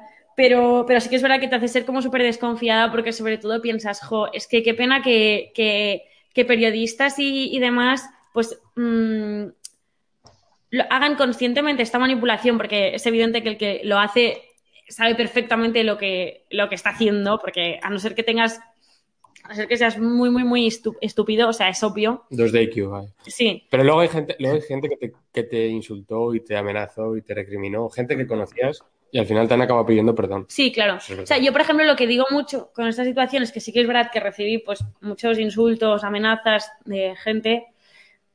Y obviamente no justifico una amenaza porque a mí me han dicho burradas que no están justificadas de ninguna de las maneras, obviamente no, pero también piensas, es que esa gente al final también ha sido manipulada. O sea, Son víctimas. La, la- o sea, también son víctimas en cierto modo, ¿no? Que obviamente no, no te justifica escribirle a una chica mm, según qué cosas me han escrito, pero eh, al final los verdaderos culpables de la situación son los... O sea, son, son los Dilo, periodistas. son los periodistas. O sea, eh, es que lo que, han hecho, del pueblo. lo que han hecho es muy fuerte y además que obviamente si hubiese ido a título personal al programa eh, no, me- no hubiese tenido repercusión. Era para, o sea, toda la repercusión que hubo fue para atacar al partido y les da igual a quién se lleven por delante eh, en, esta, en este propósito, ¿no? Y bueno, ahora Que- ya Adrián que- continúa con lo suyo, que es muy interesante lo de, cierto, lo de la verdad en política. Jürgen- ha dicho, ha dicho los enemigos del pueblo. No sé si No, has hecho alguna referencia particular, pero hay una, Getro. hay, una, hay una obra de un dramaturgo eh, noruego que se llama Ibsen, no sé si lo conocéis, que, Siempre, claro. claro, que tiene la obra que se llama Los eh, no, El enemigo del pueblo, creo, en singular, que, que es una crítica magnífica a la democracia y también un poco a, este, a esto de la verdad en política. Cuando, cuando estamos en un sistema democrático, o sea, ¿la verdad en política puede existir? Sí. ¿En una democracia? No. ¿Por qué? Porque en una democracia gana el populismo. Y en el populismo no gana la verdad. Entonces, la verdad, la verdad en, en esta, en esta política eh, no se puede dar porque, porque no te da el poder, ¿no? Al final, política es el control del poder y con la verdad no puedes ir, eh, ir por delante en, en esto, si, si, quieres conseguir tu objetivo. Si quieres ser puro Estoy- y estoy- virtuoso, sí, no pero no vas a conseguir nada. No estoy No, de acuerdo. yo est- No estoy pues, en, en política tienes que yo sí. utilizar la mentira. Iba a decir, Adrián. O sea, en, en política, en política se usa la mentira y, y no se consigue nada sin ella. Eh, al menos, Ahora al sí, menos este- Adrián, ¿tú sí. crees, perdón, ¿tú crees que eso es innato a la democracia o es, como yo creo que diría Aristóteles, de hecho, es una degeneración de cuando la democracia pasa a demagogia y pasa a populismo? Eh, populismo malo, porque también hay un populismo bueno, en mi opinión, eh, de que podríamos hablar un día si queréis. Pero, pero bueno, que cuando pasa a demagogia, pero no necesariamente la democracia es eso. O sea, A ver, igual la, creo- la partidocracia puede ser que llegue a eso, pero también hay una forma de democracia más parlamentaria. Todo esto de la democracia de... La verdadera democracia es que no vivimos en una democracia tal, la verdad... Es que... o sea, también lo veo un poco... Iba a decir boomer. Cuando una democracia O sea, ha como- degenerado en partitocracia. Es que, es que lo de la democracia... Es que tampoco... Al final todo, todo sistema político es oligarquía. Sí, O sea, y esto, esto creo que se la, se la ha copiado a, a Duque. No sé si lo conocéis. No creo. Eh, no, yo creo que sí. eh, este, pero bueno. Eh, el tema este de la degeneración, que creo que era de Platón. No sé si era de. Creo que era de Puede ser Platón. Aristóteles, puede ser que sea Platón, pero me parece que es de Aristóteles, pero... Vale, eh, a ver. Yo creo que es innato a la democracia, no, o sea, quiero decir, el, el ser humano eh, no, no es perfecto, entonces cualquier sistema político no va a ser perfecto, entonces cualquier sistema político o cualquier sistema humano, más que político, va a degenerar de alguna u otra manera. Entonces, eh, pues en, en el tema de la democracia, tú tienes que necesitas justificar tu llegada al poder. Y para justificar esa llegada al poder tienes que utilizar unas herramientas, eh, digamos, dialécticas, en el cual, entre las cuales no se encuentra la verdad. ¿Vale? Tú a lo mejor en otros sistemas políticos puedes utilizar la verdad que no va a condicionar tu llegada al poder, pero, pero en una democracia sí. Entonces, eh, pues claro, yo por lo que veo es que eh, si tú quieres llegar al poder en, en política, pues tienes que hacer uso retorticero de la verdad, ¿no? Hasta casi convertirlo en mentira, ¿no? O sea, quiero decir, por ejemplo, lo que se ha hecho con Elsa, decir, eh, Elsa, abro, abro dos puntos, abro comillas, eh, hay que poner colchones en las calles para justificar eh, violaciones seguras, cierro comillas. Es verdad que ha dicho eso, totalmente de acuerdo que es verdad. Gracias por la reducción al absurdo. Eh, pero eso lo dijo. Pero ¿qué pasa? Que es una media verdad que te hace confundirte. O sea, básicamente te cambia todo el sentido de, o, o todo el significante de lo que se quiere expresar, convirtiéndolo en una mentira. Una verdad que se convierte en mentira simplemente por el uso político de esa. Entonces, pues bueno, eh, no sé. Yo, yo creo que es algo que hay que madurar un poco, es una idea que tengo que creo que hay que madurar un poco más, pero, pero creo que es importante que, que- que se vea, ¿no? Yo creo que estáis Y- y acertados esa- los tú como dos. experiencia... Ah, perdón, ¿cómo? Sí, creo que están acertados los dos. Es decir, eh, está acertado Adrián cuando dice que no se puede llegar ahora mismo al poder sin la mentira, es imposible, pero también creo que está Elsa acertada diciendo que mm, deberíamos por lo menos intentar mm, que, la- hay otra forma de hacer las cosas. que hay, que hay otra forma de hacer las cosas. Es decir, eh, diciendo ahora la verdad, nos van a dar hasta donde pone Toledo. Entonces, te- las reglas que, de juego que hay son las que hay y lo que tenemos que hacer es adaptarnos a ellas. Lo del no somos mejores, o sea, lo del somos mejores que ellos, o sea, olvídate porque no. no, o sea, No, eso es, eso Mira, es obvio, eso eh, es obvio, eh, pero... un- una cosa. Eh, al, al ajedrez tú tienes que jugar con las normas del ajedrez. Cuando tú le das una hostia al tablero es porque has perdido. ¿Vale? No, no, no, o sea, no, sí, sí, pero, sí, pero es que sí, no- sí, claro que sí, claro que sí. O sea, Pero- si, si yo quiero jugar a la política, tengo que jugar con las reglas. Sí, si yo quiero jugar con la política, tengo que jugar a las reglas de la política. No puedo dar una hostia al tablero porque ya he perdido. Eh, ¿Me mm, claro, pero tú tienes que ir cambiando luego las reglas según vas jugando. Porque estás jugando a la política. Bueno, mm, Esto no era así estás- antes. no estás en el poder. Sí, pero es que, No, hombre, es que, creo es lo que si no estás en el poder, es que si no vez. estás en el poder no puedes, no puedes cambiar las reglas. Aquí es que Yo- nos podemos volver muy teóricos, pero Bueno, perdón, di, di- di Elsa. No, no, di, di, tranquilo. No, iba a decir que nos estamos poniendo muy teóricos, pero que yo creo que es interesante jugar al ajedrez, pero además haber invertido en contra de esa persona y además o sea, estar haciéndole también la jugarreta con inversiones, estar haciéndole la jugarreta por otro lado. A lo que voy es que hay que dar varias batallas. Y la de la política es una, y estoy de acuerdo con Adrián en que si juegas a la política tienes que jugar con las reglas de la política, pero hay más batallas y creo que eso, por ejemplo, en la izquierda en general, tradicionalmente Lo ha hecho muy bien se juega la política, pero también te juega a las ONGs, también te juega a el derecho internacional, también te juega Eso la sí es a partir del te mete las 68. series. Eso sí. Pero, Y, Pero es que yo y ese juego te lo hace muy bien. A ver, Elsa, si tú quieres la verdad, que- no la busques en no, política. No, es que yo creo, yo creo que confundís una cosa que lo que decís de no tenemos que decir esto de nosotros somos mejores que ellos, y eso es verdad. O sea, si ellos van desnudos diciendo lo que piensan o ellos no, no se equivocan y no piden perdón, en, en el sentido de, bueno, ¿me entendéis lo que, pues, lo- el PSOE State of Mind? No significa que nosotros tengamos que, que usar la mentira. O sea, me parecen cosas diferentes. A o ver, sea, a una ver, a ver, cosa- a ver. Tú buscarías. ¿Me tú- dejas acabar? ¿Tú buscarías una prostituta? eh, perdón, ¿tú buscarías una virgen en un prostíbulo? No. ¿Pero ya, qué tiene pues que ver está. eso? Lo que te estoy diciendo es Que que nosotros, la verdad, Iba a decir una bastada, pero bueno, me voy a callar. Creo que depende del país también. yo creo que nosotros, la, o sea, si, nosotros mm, vamos a vendernos y no vamos a llevar la verdad eh, por bandera, pues, eh, pues no, no le veo ningún sentido a lo que hagamos, porque se supone que, o sea, nosotros creemos que estamos en la verdad. Sí, o sea, no- y, sí, sí. eh, o sea, estoy, es- estoy con- estoy- o sea, tiene razón en el sentido de que la política está podrida y hay, mm, y hay mucho mal en la política, pero no significa que nosotros tengamos que usar la mentira. No, Bueno, no, o sea, no, yo, no. yo no he dicho en ningún momento que haya que renunciar a la Sí, verdad. tú has dicho que tengas que jugar no, con, sus no, re- no. con su- con sus reglas del juego. yo no he dicho que haya que renunciar a la verdad nunca. La verdad está ahí y, y- y se tiene que buscar, pero no en la política. En la, en la política no vas a buscar ni no vas a encontrar ni medio ápice de verdad, porque es todo un terreno eh, fangoso. Entonces ahí no vas a encontrar nada. La verdad la puedes, eh, la puedes buscar fuera a través de tu formación, a través de tu, si quieres, si eres espirituoso, pues a través de, tu espiritu- espiritualidad o a través de mm, mil otras formas, pero no en la política. Ahí no lo vas a encontrar.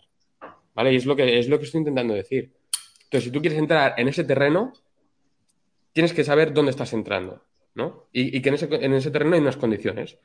Y si tú quieres jugar a ese juego, si tú quieres estar en, digamos, en ese ambiente, pues tú tienes que, no sé, que tener un contexto, ¿no? Y si no tienes ese contexto, O sea, por ejemplo, ahora hay un comentario que dice siempre se miente. Podemos dice Vox es fascista, Vox dice Podemos son comunistas. La mentira está siempre. Es que yo, por ejemplo, no estoy a favor de decir que Podemos son comunistas. Eso es un absurdo. O sea, yo tengo clara mi verdad y yo creo que la verdad cae por su propio peso y la verdad te acaba convenciendo porque para eso es la verdad. O sea, la mentira te puede engañar, pero con el tiempo la verdad... eh, mm, o sea, es Sí, que no sí. sé cómo explicarlo, pero, pero no, no creo que usar medios... O sea, no sé cómo explicarlo, pero no, yo creo que estamos confundiendo que una cosa es no ir de, de, mm, no defendernos, no defendernos y, se- y pecar de ingenuos, que eso es una cosa y estoy de acuerdo que no hay que hacerlo, y otra cosa es vendernos a la mentira, por mucho que estemos en política. Bueno, yo es como... Yo- sí, estoy, estoy contigo. Pero- Lo único que creo que también tiene Adrián parte de razón cuando dice de dónde buscas esa verdad. Yo creo que cuando te metes en un partido, todo lo que es política es siempre compromisos. Entonces, creo que tienes que venir con la verdad trabajada de otro sitio y traerla a la política. Pero como la busques en Sí. política, te casas, te casas O sea, con lo que diga un partido Yo y estoy, ningún yo estoy de acuerdo, yo estoy de acuerdo que, con que eh, es muy fácil que si te metes en un partido, por ejemplo, acabar eh, vendiéndote. Pero yo creo que, ah, que, que- que puedes estar en un partido y no renunciar y no venderte. O sea, yo creo que yo eh, hay cosas que no estoy 100% de acuerdo eh, con Vox y Sí, pero- jamás, eh, y- o sea, y jamás Pero un precio que tienes que pagar, Elsa. Jamás he renunciado a lo que yo pienso y he dicho algo que no pienso por estar en un partido que quizá piensa un punto que no sea 100% igual al mío. Es que no, no, o sea, bueno, que evidentemente habrá gente así, ¿no? La gente que quiere buscar un carguito a toda costa, que evidentemente eso es un, eso es un problema evidente que, que- existe, que existe en, en- en política, ¿no? Y el problema de los partidos un poco y de, la, de cómo funcionan los partidos. Pero, pero claro, es que eso ya... No sé. Lo que pasa es que explicaba- yendo más esto arriba. debes, debes al partido y también tienes una, una lealtad que es buena que exista, pero entonces que tienes que conceder cosas. Yo lo digo porque yo he estado bastante metido en política aquí en Finlandia y, oye, yo en el partido en el que estaba había cosas con las que no comulgaba, pero cuando estás arriba no puedes ir diciendo en voz alta mi partido es una mierda en esto. Claro. Si tú no comulgas, te lo callas, pero tienes una responsabilidad con el partido. Tú imagínate que ahora, no sé, eh, Macarena Olona empezar a decir cosas totalmente en contra de la línea de Vox. Pues dirías, esta persona no está siendo fiel a ese partido, aunque ella piense distinto en algunas cosas, pero no haría bien. Obviamente, pero es que a ver, tú tampoco te vas a meter en un partido en el que no, el que no comulgues con, con lo básico y fundamental. O sea, obviamente habrá detalles que, que, jamás en un partido estarás al 100%, pero es que vamos a lo que vamos, o sea, vamos a lo que es importante ahora, o sea, vamos a los 100.000 abortos al año, vamos a el 40% de paro juvenil y luego ya mmm, nos meteremos en detalles que para mí ahora eh, son... Mmm, si la mentira te llega, te, si la mentira te lleva a acabar con esos 100.000 eh, abortos al año, ¿harías uso de la no, mentira? No, el fin no, no justifica no. los medios porque soy católica, o sea, ya está. Yo ahí, no. yo ahí estoy, yo estoy con Elsa. Porque al final también uno, o sea, tanto individualmente como, colectivo, como colectivamente, no me gusta esa palabra, como concepto de comunidad, tenemos que tener claro lo que queremos. O sea, yo es que siempre me lo llevo en mi terreno y todo me lo llevo al final a lo católico, ¿sabes? Pero, o sea, tú tienes que tener el mismo discurso cuando estás en las catacumbas que cuando estás, eh, estás gobernando Roma, ¿sabes? No, tienes si que tener el mismo discurso de fondo, pero no de forma. Mismo... Sí, sí, claro. O sea, a ver cómo, o sea, se me ha ido un poco el hilo, pero al final si tú a la gente le vendes mentira, vas a estar construyendo algo sobre una mentira y eso no, va, no, no, no, se, va a no se va a perpetuar. Porque si tú, no eres, si tú no eres un mentiroso y lo estás haciendo para conseguir ese fin, al final se te va a caer como un castillo de naipes. Esta gente es mentirosa innatamente entonces ellos van a seguir así eternamente, pero tú no. A ver, al fin y al cabo. Es, no de acuerdo con eso. Poco, ¿eh? Es un poco, yo creo que a lo mejor Jürgen conoce un poco más la idea esta de la simetría, ¿no?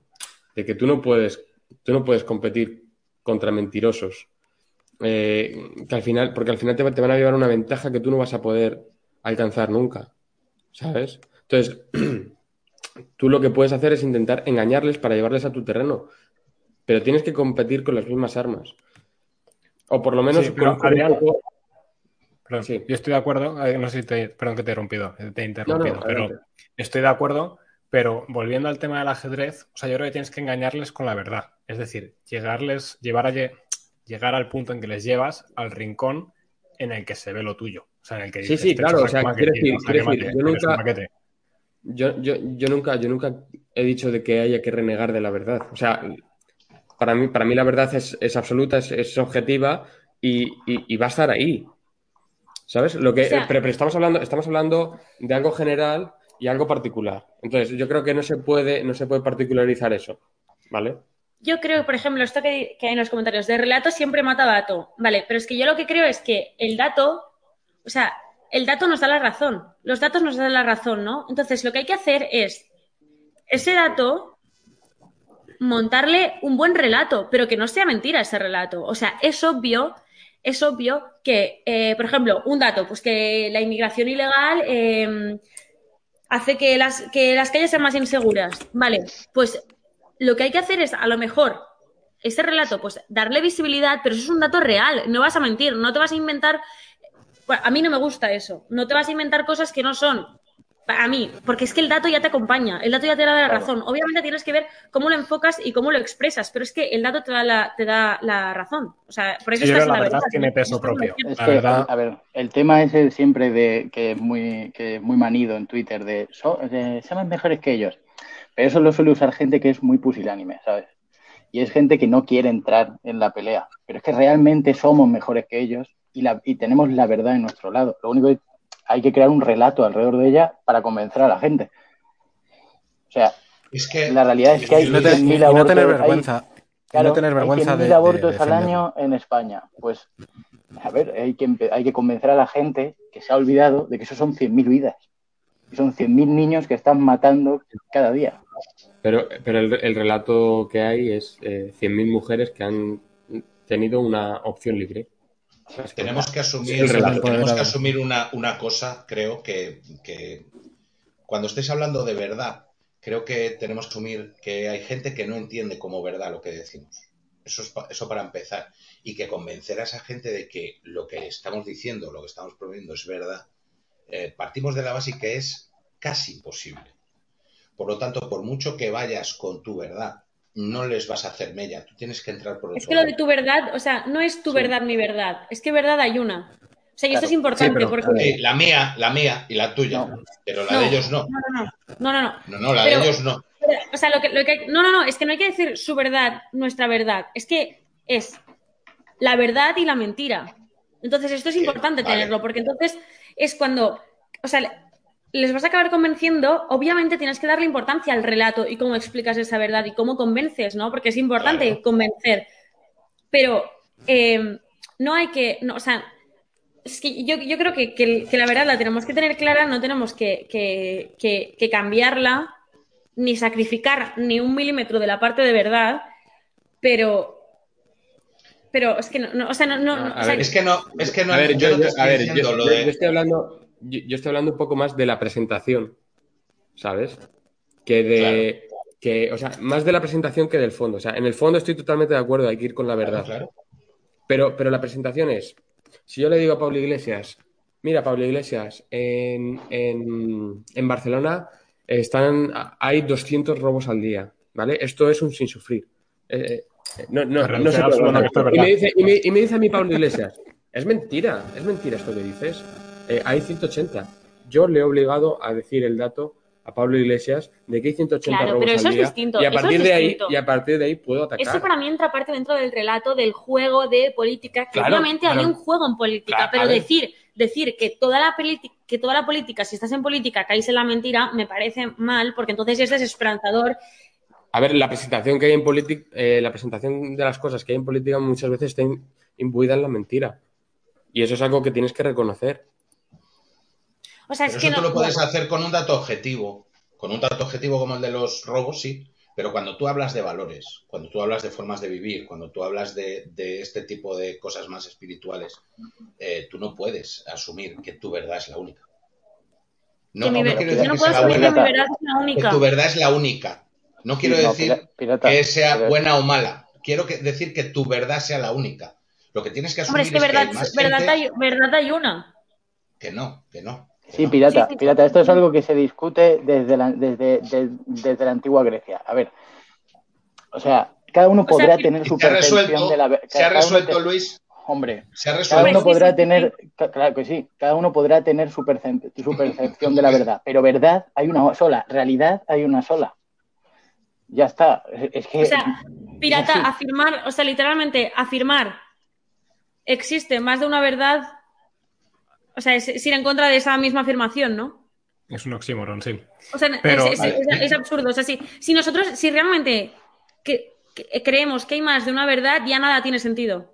Literalmente nada tiene sentido. ¿Cómo Yo no creo que hay una cosa importante, tienes que- déjame decir una tú tienes cosa. que acercar. No, quiero decir que tú tienes que acercar a esa gente a tu verdad, a cómo tú ves las cosas. Es que a lo mejor el, el error Pero es llamarle como- verdad. No es como yo las veo, Es es, que- como son.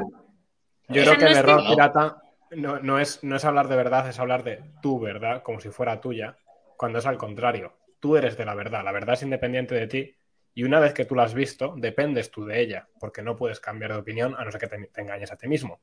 O sea, si yo digo Finlandia no existe, como dice bastante gente, y resulta que voy a. Finlandia y veo que sí que, y que, y que sí existe, en el supuesto de que existiera, eh, ya no es que sea, no es que ahora mi verdad es que Finlandia existe, no, no, es que Finlandia siempre existió, ahora tú te has dado cuenta y la única forma que Claro. tienes de negarlo Pero, es ser, ser ciego o engañarte a ti mismo. pero hasta que Entonces, tú es- no me convences de que esa es la verdad, mi verdad es otra. La verdad como yo la entiendo es otra. Eso es a lo que me refiero.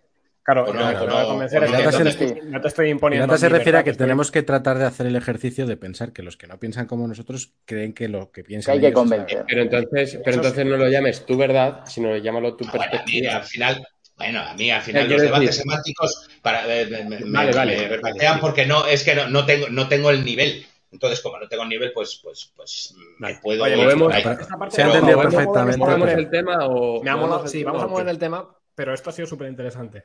Eh, sí que me gustaría volver para atrás, Elsa, un poco de, si no te importa contar, tu experiencia después de eso. En concreto, yo te iba a preguntar por una cosa, que es cómo reaccionó Sergi. Eh, no sé si se pronuncia así. Bueno, Sergio, Sí. Sergi. Sí, Eh, bueno, Porque él, en cuanto vio todo este escándalo, enseguida como que salió a defender el programa, eh, se defendió a sí mismo, como diciendo, oye, que eso no se ha dicho en mi programa y yo no he permitido eso, y yo, y entonces el tío que no estaba siendo atacado, se defendió bastante bien a sí mismo, pero a ti te dejó un tiene perita. estacada. O sea, a ti, Yo- yo, yo- Sí, o sea, lo que pasó fue que el, pre- bueno, el presentador del programa, para quien no lo sepa, es también, bueno, el que lo, lo lleva un poco y lo organiza, ¿no? Y se hace un poco a su gusto. Y a él, pues la verdad es que le gustaba mucho, que, bueno, le gusta que yo vaya a ese programa, porque sí que es verdad que, pues el día que yo voy, pues la gente, la gente de Twitter lo ve, tal, tiene más audiencia, tiene más eh, salseo, porque claro, es- pues mi posición pues queda un poco queda un poco alejado de queda mi posición en casi todos los temas pues queda bastante alejado de lo que normalmente las posturas que normalmente hay hay ahí. Y em, bueno pues cuando pasó todo esto por ellos tienen a ver tienen una cuenta de Twitter muy pequeñita sin gran repercusión ni nada Pero- y son un poco Mira, pringuis. Son un poco pringuis. Es un, es un programa pequeño, pero entonces cuando empezó toda esta repercusión, eh, a mí me gustó, o sea, me hubiese gustado, bueno, es que lo veía de justicia, no es una cosa ya de gusto personal, es que pusiesen un tuit eh, oficial desde, desde la cuenta, por lo- ¿qué, qué menos? Un tuit cuando quizás incluso deberían hacer un comunicado o yo qué sé, pero mm, poniendo que estas declaraciones, o sea, de que de lo que se me acusaba era mentira.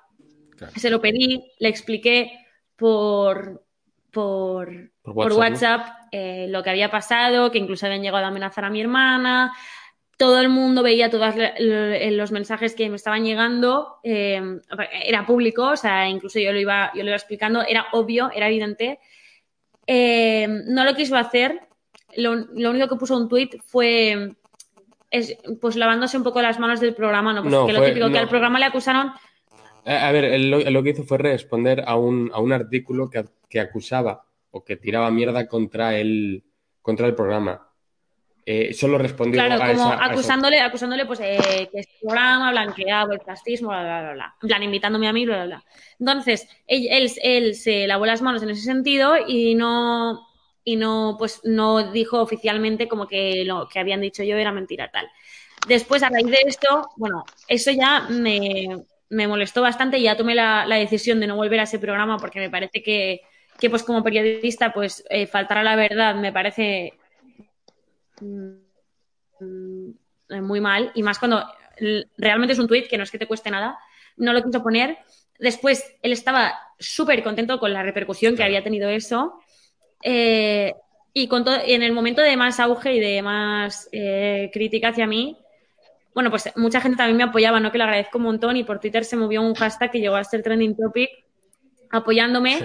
Y entonces él, pues preguntó, o sea, puso un tuit preguntando si, eh, Si estáis de acuerdo, ¿no? Sí, oye. ¿qué pensáis? Oye, ¿qué pensáis del hashtag tal? ¿Estáis de acuerdo, no? Y claro, a mí ya esto me pareció recochineo ya, porque quería seguir pues sacando eh, Rédito. rédito. de toda esta situación y mm, pues eso, eso me pareció Ahora- bastante triste. Eh, Ahora- y ahora después.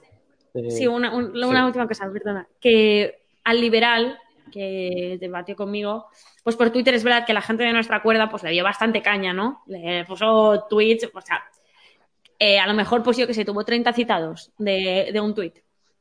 Y algunos pues lo típico, ¿no? Que tal. Y entonces él puso un tweet, no, en directo, condenó las amenazas que había recibido Joel, que es el liberal. Y claro, a mí esto ya mm, me. Pues ya sí me dolió un poco porque, Jolín, es que lo que había recibido Joel no era ni. Ni es que ni una cuarta parte de lo que. Sí, de lo- una cuarta. no, bueno, yo qué sé, o sea, nada, o sea, 30 citados. Yo- es que flipé que tenías a un partido político.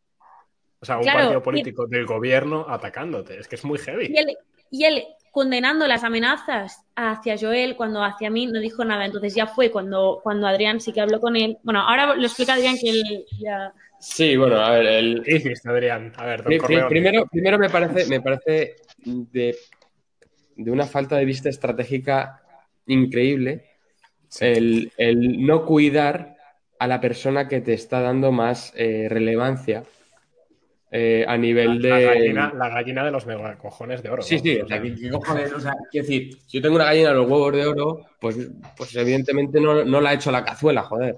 ¿Sabes? Le dejo que siga poniendo huevos hasta que dure.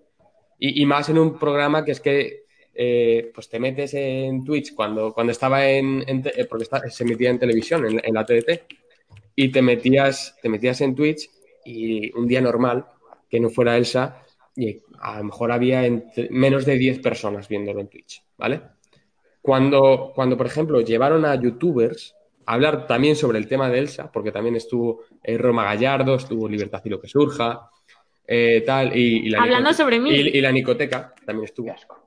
El, el máximo, el máximo, un saludo a la Nicoteca, que es amigo. ahí, qué asco. Ha ido a Ludwig que decía, qué asco. Claro, claro, justo pa- pa- pa- para que no se mezclaran con, con la Nicoteca.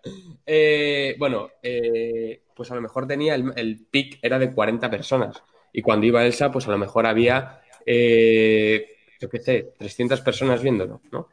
Eh, en Twitch y un montón de llamadas y tal. Entonces, claro, me parece de cero vista estratégica el aporrear a, a Elsa para, para, para intentar sacar Cuando el además, one, one time hit. cuando además ni siquiera le pedía que se posicionase eh, de- en mi defensa, ni mucho menos, simplemente aclarar. O sea, era una cosa más simbólica, ¿no? Porque evidentemente sabía que el tweet que pudiesen poner ellos tampoco iba a tener una gran repercusión. Pero era una cosa más simbólica de decir, jo, eh, pues en el, en el programa estamos en contra de esta persecución, pero es que ellos estaban contentos con la persecución porque les estaba dando visibilidad. Al final esto les ha salido. Bueno, y te pues, abrieron, y te abrieron un micro. les ha salido. y- Bueno, eso es otro Sí, yo, sí salido- ahí sí les doy el- la duda de si fue un accidente. Porque, No, no, no de fue un hecho, accidente. el micro, ¿no? Porque el micro está encendido mucho antes de que tú digas lo de. O sea, lleva encendido Sí, como. sí, Está encendido mucho antes porque ellos me estaban escuchando lo que yo estaba diciendo Y ahí se y yo estaba diciendo, no puedo hablar ahora, no puedo hablar ahora, no Yo puedo hablar ahora. gente que se ha hecho fan de Elsa por ese micro abierto, ¿eh? de todas formas. Bueno, pero, pero igualmente, pero igualmente es- es- está muy feo, ¿no? Eh, el tema es que, bueno, a, a mí me querían invitar también al, al programa este. Y, ver, y no, ya, ya he ya, hablado, pues, bueno, pues si voy a Barcelona y tal, pues, pues voy para allá, no, no hay ningún problema y tal. Eh, y hace como cosa de una semana y media y tal. eh, me, me dicen, bueno, Adrián, ¿cuándo vienes? Y yo, eh, ¿estás de coña en serio? O sea, es que no, no me puedo creer que tengas, que tengas la cara dura de venir ahora a pedirme que vaya a tu programa, ¿sabes? De- después de cómo, de cómo han tratado a Elsa y tal, y, y es que, bueno, al final luego nos hemos enterado de que han quitado al programa de, han quitado su espacio eh, televisivo porque no daba el caché. Entonces, pues bueno, yo creo, creo que por lo menos sí que se ha dado cuenta del error que ha cometido, que ha cometido este, esta persona. En el pecado Y- lleva la penitencia. Y ya está, ya está. Yo creo que no, no, no hace falta darle un poco más vueltas a- al tema este. No merece. Esa- una pregunta ya no sobre el programa en sí, sino eh, reacción de los partidos políticos. Y me, interesaría dos. Uno es, ¿cómo te sientes cuando ves que Podemos, un puto partido del gobierno, te está atacando? Dices, o sea, que el partido del gobierno y del Ministerio Interior está atacando a una niña de 18 años. Eh, y luego el otro es, tú estabas ahí representando a Vox. ¿Cómo reaccionó Vox? ¿Cómo te sentiste? Y sinceramente, bueno, en lo que puedas. Pues mira, primero cuando todo esto iba pasando fue como más o menos casi 10 días que fue como más boom que iba creciendo, ¿no? Cuando salió el primer, el primer artículo, eh, pues lo hablaba sobre todo con Adrián y con, y con Españabola, ¿vale? Y sobre todo Españabola tenía una frase que es que era... eh, era maldito. O sea, cada vez que pasaba algo, si eso no pasaba, lo hablábamos y me decía Españabola, esto se queda aquí. O sea, esto de aquí no pasa.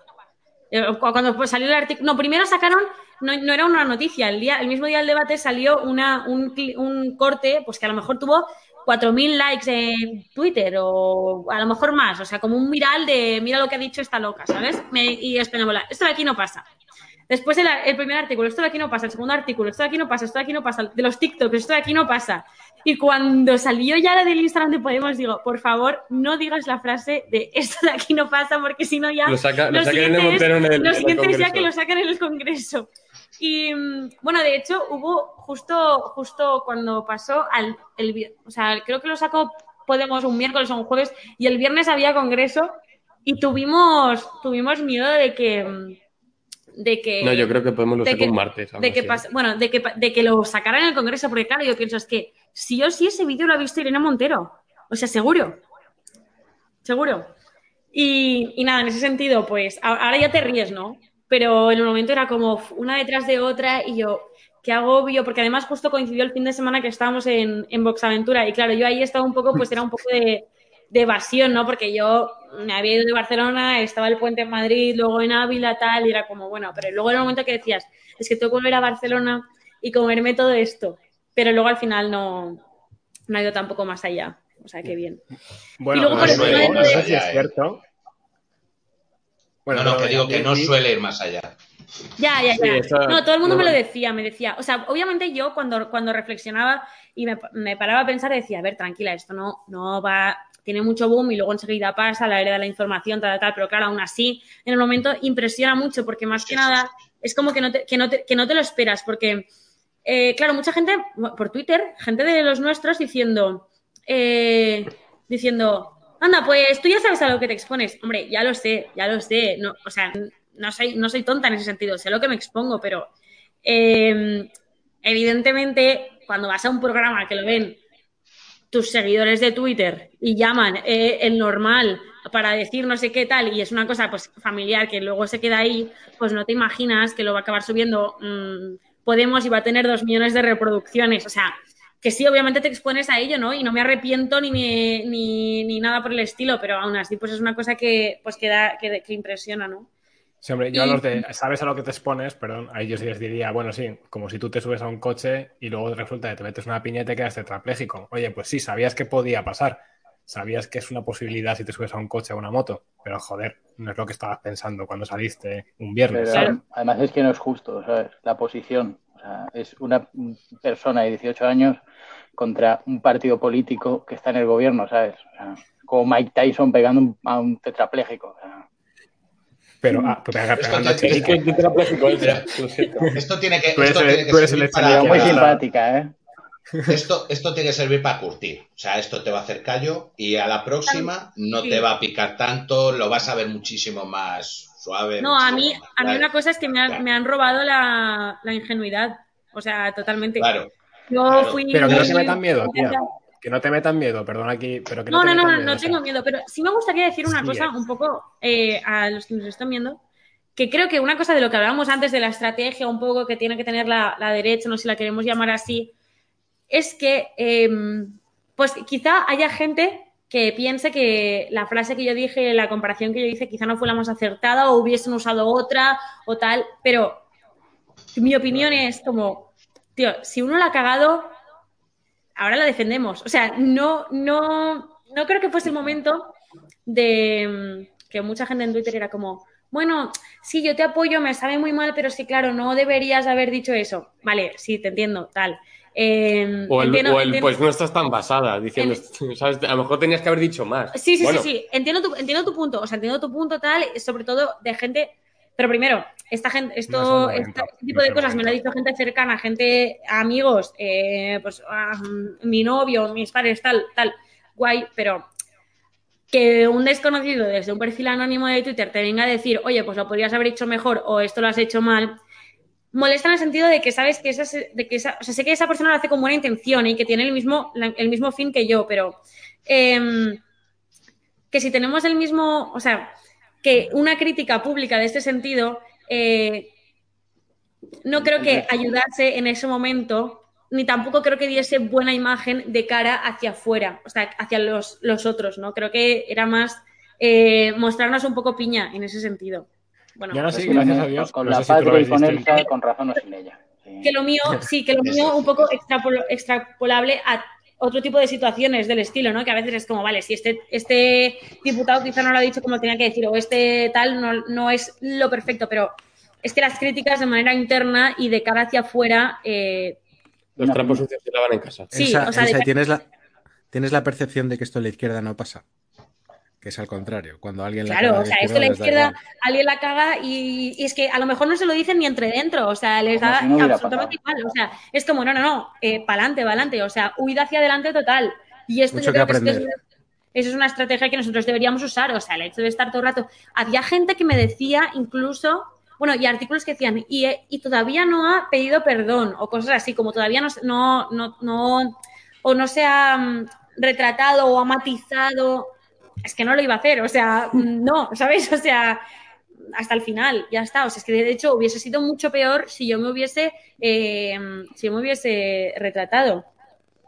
Sí, Es yo que- es algo que, que- eché de menos en el caso de Fernando os aparte de encima de burro apaleado sería, básicamente. ¿Os acordáis del caso de Fernando Paz, no? Que es verdad que al final se, se- fue él el que dijo que se marchaba, Sí, sí. pero, pero yo eché de menos eso que estamos comentando, ¿no? Que no salían todos a decir, no, no, este es de los nuestros y este... ¿Sabes? Es que hay que ser un puto muro. Hay que ser un puto muro. O sea, tú en público no puedes hacer una crítica de este tipo. O sea, o sea, es que encima la haces porque yo soy igual, ¿sabes? Y como soy mejor que ellos, pues yo, cuando hay algo que no me gusta, lo tengo que decir sí o sí. No, mira, métete la lengua en el culo, tío. Escríbeme un privado y me dices, así no es, por esto, por esto y por esto. Convénceme de que no es la manera. Lo hablamos, lo debatimos, pero lo debatimos en privado. Pero fuera, Claro, fuera Bueno, te tienes que poner a mi lado a muerte, que hay una tío. persona que lo está pasando mal, ni por privado, ¿sabes? En ese momento te puedes callar un poquito. Bueno, por- pero por Bueno, privado. Sí, porque al final buscas, claro, es que buscas al final el mismo objetivo, porque a lo mejor tú puedes tener la sensación de que realmente de, con esa anécdota, ¿no? Con esa mm, sacada de contexto, mm, sí que es verdad que le puedes dar munición al enemigo, puedes decirle una vez ha pasado las cosas, oye, ten cuidado, a lo mejor hay que utilizar otras cosas. Eso claro que se puede hacer, porque al final estás buscando lo mismo, estás buscando un mismo objetivo, pero de primeras, de primeras Claro, te pues tienes eso, que eso digo. ir a muerte ahí, claro, claro. Sí, sí, sí, o sea, yo lo veo igual. Nada, eso. Era simplemente el matiz este, pues que de mucha gente, ¿no? Que te decía, bueno, gente que, es que ponía unos comentarios del estilo, bueno, pues eh, ahora no llores porque te lo has buscado, o no sé, o sea, en ese sentido. Y, o sea, que, que entiendo lo que quieren decir, ¿no? Pero, pero bueno, que al final yo creo que tenemos que estar un poco más piña en este sentido de decir, oye, para adelante con lo que uno haya podido. Que te- te- eh, de hecho, tampoco considero que lo hiciese mal. Que alguien puede decir, oye, pues quizás este ejemplo no es acertado, pero no porque no sea acertado en el fondo, sino por cómo lo pueden manipular. Pero. mm, Bueno, eso. Sí, sí. A mí, no me que- pa- a mí personalmente no me parece mal, ¿eh? Quiero decir, aún No, no, a mí habiendo estado equivocada, A mí el argumento no me parece Aquí en mal. Terra que no me a lo parece mejor, mal. según estás desarrollando este argumento, metes ahí algo que sea mm, más claro todavía. O sea, en plan, para niños de tres años, porque al final si tú hablas públicamente tienes que hablar para niños de tres años. Ajá. Eh, por desgracia, ¿no? Por desgracia, porque tú te escuchas la, la retórica que tenían antes y es infinitamente mejor. Pero bueno, eso es otro tema. Eh, tú tienes que hablar para niños de tres años. Entonces, a lo mejor, si clarificas aún más que estás en contra de lo que estás diciendo, pero que estás demostrando que lo, lo otro es absurdo, quizá hubiera sido un pelín mejor. Pero ya está. El argumento está bien, eh, es correcto y es válido. Para adelante, seguimos. Y no hay más. Entonces, si queréis Pero aún. tema- Sí, no, yo solo quería decir una, eh, Sí. sobre esto y ya acabamos. Aún en el caso de que fuera verdad que el argumento no es bueno, que el, el ejemplo es desacertado, incluso en ese caso eh, la jugada es buena. ¿Por qué? Porque se ha hablado muchísimo, ¿a costa de qué? A costa de Elsa, evidentemente, pero al final lo que se, lo que se busca, que es mover esa ventana eh, y hablar de ese tipo de, de cosas que no se hablaban antes, pues han estado, hemos dicho antes, ¿no? Se tiraron, se- nos hemos tirado 10, 12, 13 días hablando del tema y, y sí que es verdad que a costa de- del sufrimiento de Elsa, pero el tema estaba ahí y, y del tema se estaba hablando y se generaba debate. Por eso también creo que, que- que incluso en el caso de que fuera desacertado el ejemplo, que yo no lo creo, mm, el objetivo al final se, se había cumplido. Que al final es para lo que vas a esos sitios, Elsa, ¿no? Yo creo que, Elsa, que lo hiciste de puta madre, te lo dije Sí. al día siguiente y, y lo intenté decir también después. O sea, yo creo que salió muy bien. Y luego que la gente que te criticó después, en público sobre todo, creo que te ayuda para saber, pues ya está, quiénes son los pusilánimes. Pusilánimes, pusilánimes. ¿cómo se Claro, o sea, bueno, yo, o sea, obviamente soy consciente de que, de que, de que el debate no fue perfecto, que hay muchas cosas por mejorar, pero y, y, y en- y eso yo lo sé, y muchísima gente mm, cercana a mí me dice, oye, mira, tal, esto se podría hacer mejor y lo agradezco un montón porque yo creo que, que, pues para eso está, ¿no? Pues para poder mejorar de la situación. Pero también Creo, creo, que no hay que... nadie, creo que no hay nadie más crítico contigo que yo. Exacto, o sea, él es el primero que mm, me lo critica todo, eh, o sea, en el- para bien, ¿no? Pero, Y para mal también. pero que, bueno, pone, Miguel Puga, yo creo que Elsa debería escribir los guiones a, a Buffett en los debates. No, es al revés, o sea, a todos los debates que he ido me los ha preparado él. Sí, bueno, otra cosa es que Bueno, me Otra cosa es- no, o sea, una cosa una cosa de decir es que un debate, y eso es que en un debate te lo puedes preparar de una manera mm, muy buena o incluso gente que lo tiene, que lo tiene interiorizado, y yo creo que muchos temas los tengo muy interiorizados, pero cuando te ves eh, frente a las cámaras, ¿no? Porque hay mucha gente pues, que no se habrá visto la situación, obviamente, que tú puedes tener muy claro unos temas y ser muy bueno hablando y, y- y- con buenos argumentos, pero cuando te ves frente a las cámaras con tres locos chillándote, pues al final no te sale como, como quieres, ¿no? Y, y- no dices todo lo que querías decir o como lo querrías decir. Entonces, eh, bueno, por eso que también es un poco, es un poco difícil en ese sentido, ¿no? Que a veces hay gente que se prepara una intervención en un sitio que eso es más sencillo porque no estás debatiendo nada y no sabes por dónde te van a salir. Sí. Y, oye, respuesta de Vox, ¿cómo responde el partido? A ver, al principio pues se asustaron, la ¿Sí? verdad. O sea, pero Eh, que Vox debería tener callo con esto, ¿no? O sea, que no es nada O nuevo, sea, vamos. se asustaron Es por el hecho de que, tabú. claro, que, que no, que no sabes muy bien cómo, cómo, cómo, ¿Cómo sale ahora el tema? o sea, cómo va a salir todo esto, cómo va a acabar todo esto. Es obvio, porque no sabían, claro, fue un, un de esto que dices, jolín, ¿y cómo arreglas esto? Sí, Pero, luego, luego hubo apoyo de partido y hubo, Claro, y yo hubo tam- apoyo legal. yo también que- es verdad que, que tengo pues relación cercana con gente de Vox, o sea, a mí me llamaron diputados, mm, me, me llamó Manuel Mariscal, me llamó Jorge Buxade para decirme que todo lo que lo que necesitara y tal, y en ese y en ese sentido, pues eh, sí me vi, sí me vi apoyada y bueno, sobre todo, pues lo importante que es el, que Y es en el el, apoyo. en el Viva también. Ah, sí, en el, en el, en el en Vox Aventura, mm, Coco Robato me eh, pidió una ovación en público para mí que me hizo muchísima ilusión, la verdad. Y, mm, y nada, y sobre todo lo más importante que era pues el, el, el apoyo eh, jurídico, ¿no? Sí, no sé, y es que se- no- y claro, yo, yo, claro, es que la cosa es que yo no, no, no tengo ni idea, o sea, no tengo ni idea de, de, de estas cosas. Entonces, eh, bueno, pues ellos me han, pues me han puesto el abogado, ¿no? Pues para denunciar a, a, a estos medios para que paguen, para que paguen. Sí, claro, estamos en ello. Lo que pasa es que es una cosa que es lenta, obviamente. Eh, ¿A Podemos? ¿Habéis denunciado a Podemos? No sé si puedes contestar en público. No, a, a no, Podemos, es que lo a que pasa de Podemos no, Podemos es que pero a la Podemos- última hora sí. O sea, claro, hemos denunciado el periódico de la última hora. A la que- última hora, el de Dina Busihan. Claro. Es que Podemos, por ejemplo, eh, subió el, mi corte de vídeo recortado y en, en el pie de foto lo que ponía es Vox sin filtros. Entonces, claro, ellos obviamente lo hicieron conscientemente, no pusieron en, lugar, en, en ningún lugar que yo proponía violaciones seguras, pero era lo que se daba a entender con el trozo de vídeo. Em, pero claro, eso no es denunciable por ningún lado. Claro. Claro. Oye, chicos, En una mi- cosa. Ahora sí que hay bastante eco. No sé si podéis poner los cascos o alejar un poco el micro. Porque ahora sí que hay bastante. Yo creo que oye sí, sí. parece la Sí. JMJ esto, ¿sabes? Pues lo aquí. Sí, sí, sí, Adrián, se, sí, Adrián, no, te acerques tanto al micro, en general. A ver, repite, por favor. Digo que no te acerques tanto al micro. Vale. Y, Y ya está, ¿no? Nada, sí, básicamente eso, que, que claro, yo me vi en un buen sentido de que decir, es que no tengo ni idea de qué tengo que hacer. O sea, claro, yo cuando vi el, cuando vi el primer artículo, que se lo pasa a Adrián y yo flipando y me dice, oye, pero que eso es denunciable, claro, y es que yo no tenía ni idea. Y, y, mm, y nada, pues, pues es eso. Pues lo hemos intentado sacar y ya está. No hay más, no hay más yo, vueltas. yo uno de los momentos más, más históricos que tengo de, de- recuerdo de ese momento es el artículo del español.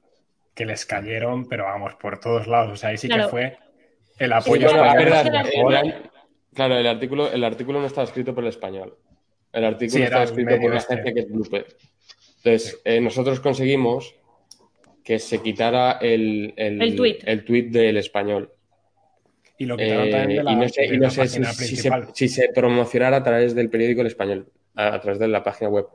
Pero, pero el, el artículo sigue estando en, en la base de, de, de, ¿cómo se llama? De Blooper, ¿no? Que es la agencia. Y Sí, ya pero está. ya no es accesible desde la web a no ser que lo busques. O sea, es decir, no aparece en portada en ningún lado. Eh, claro, ¿Lo creo, que no. aparece. Creo que a través del español no. O sea, si lo buscas en Google sí, pero creo que a través del español no. Bien. O sea, Yo creo que nosotros ahí enviamos también.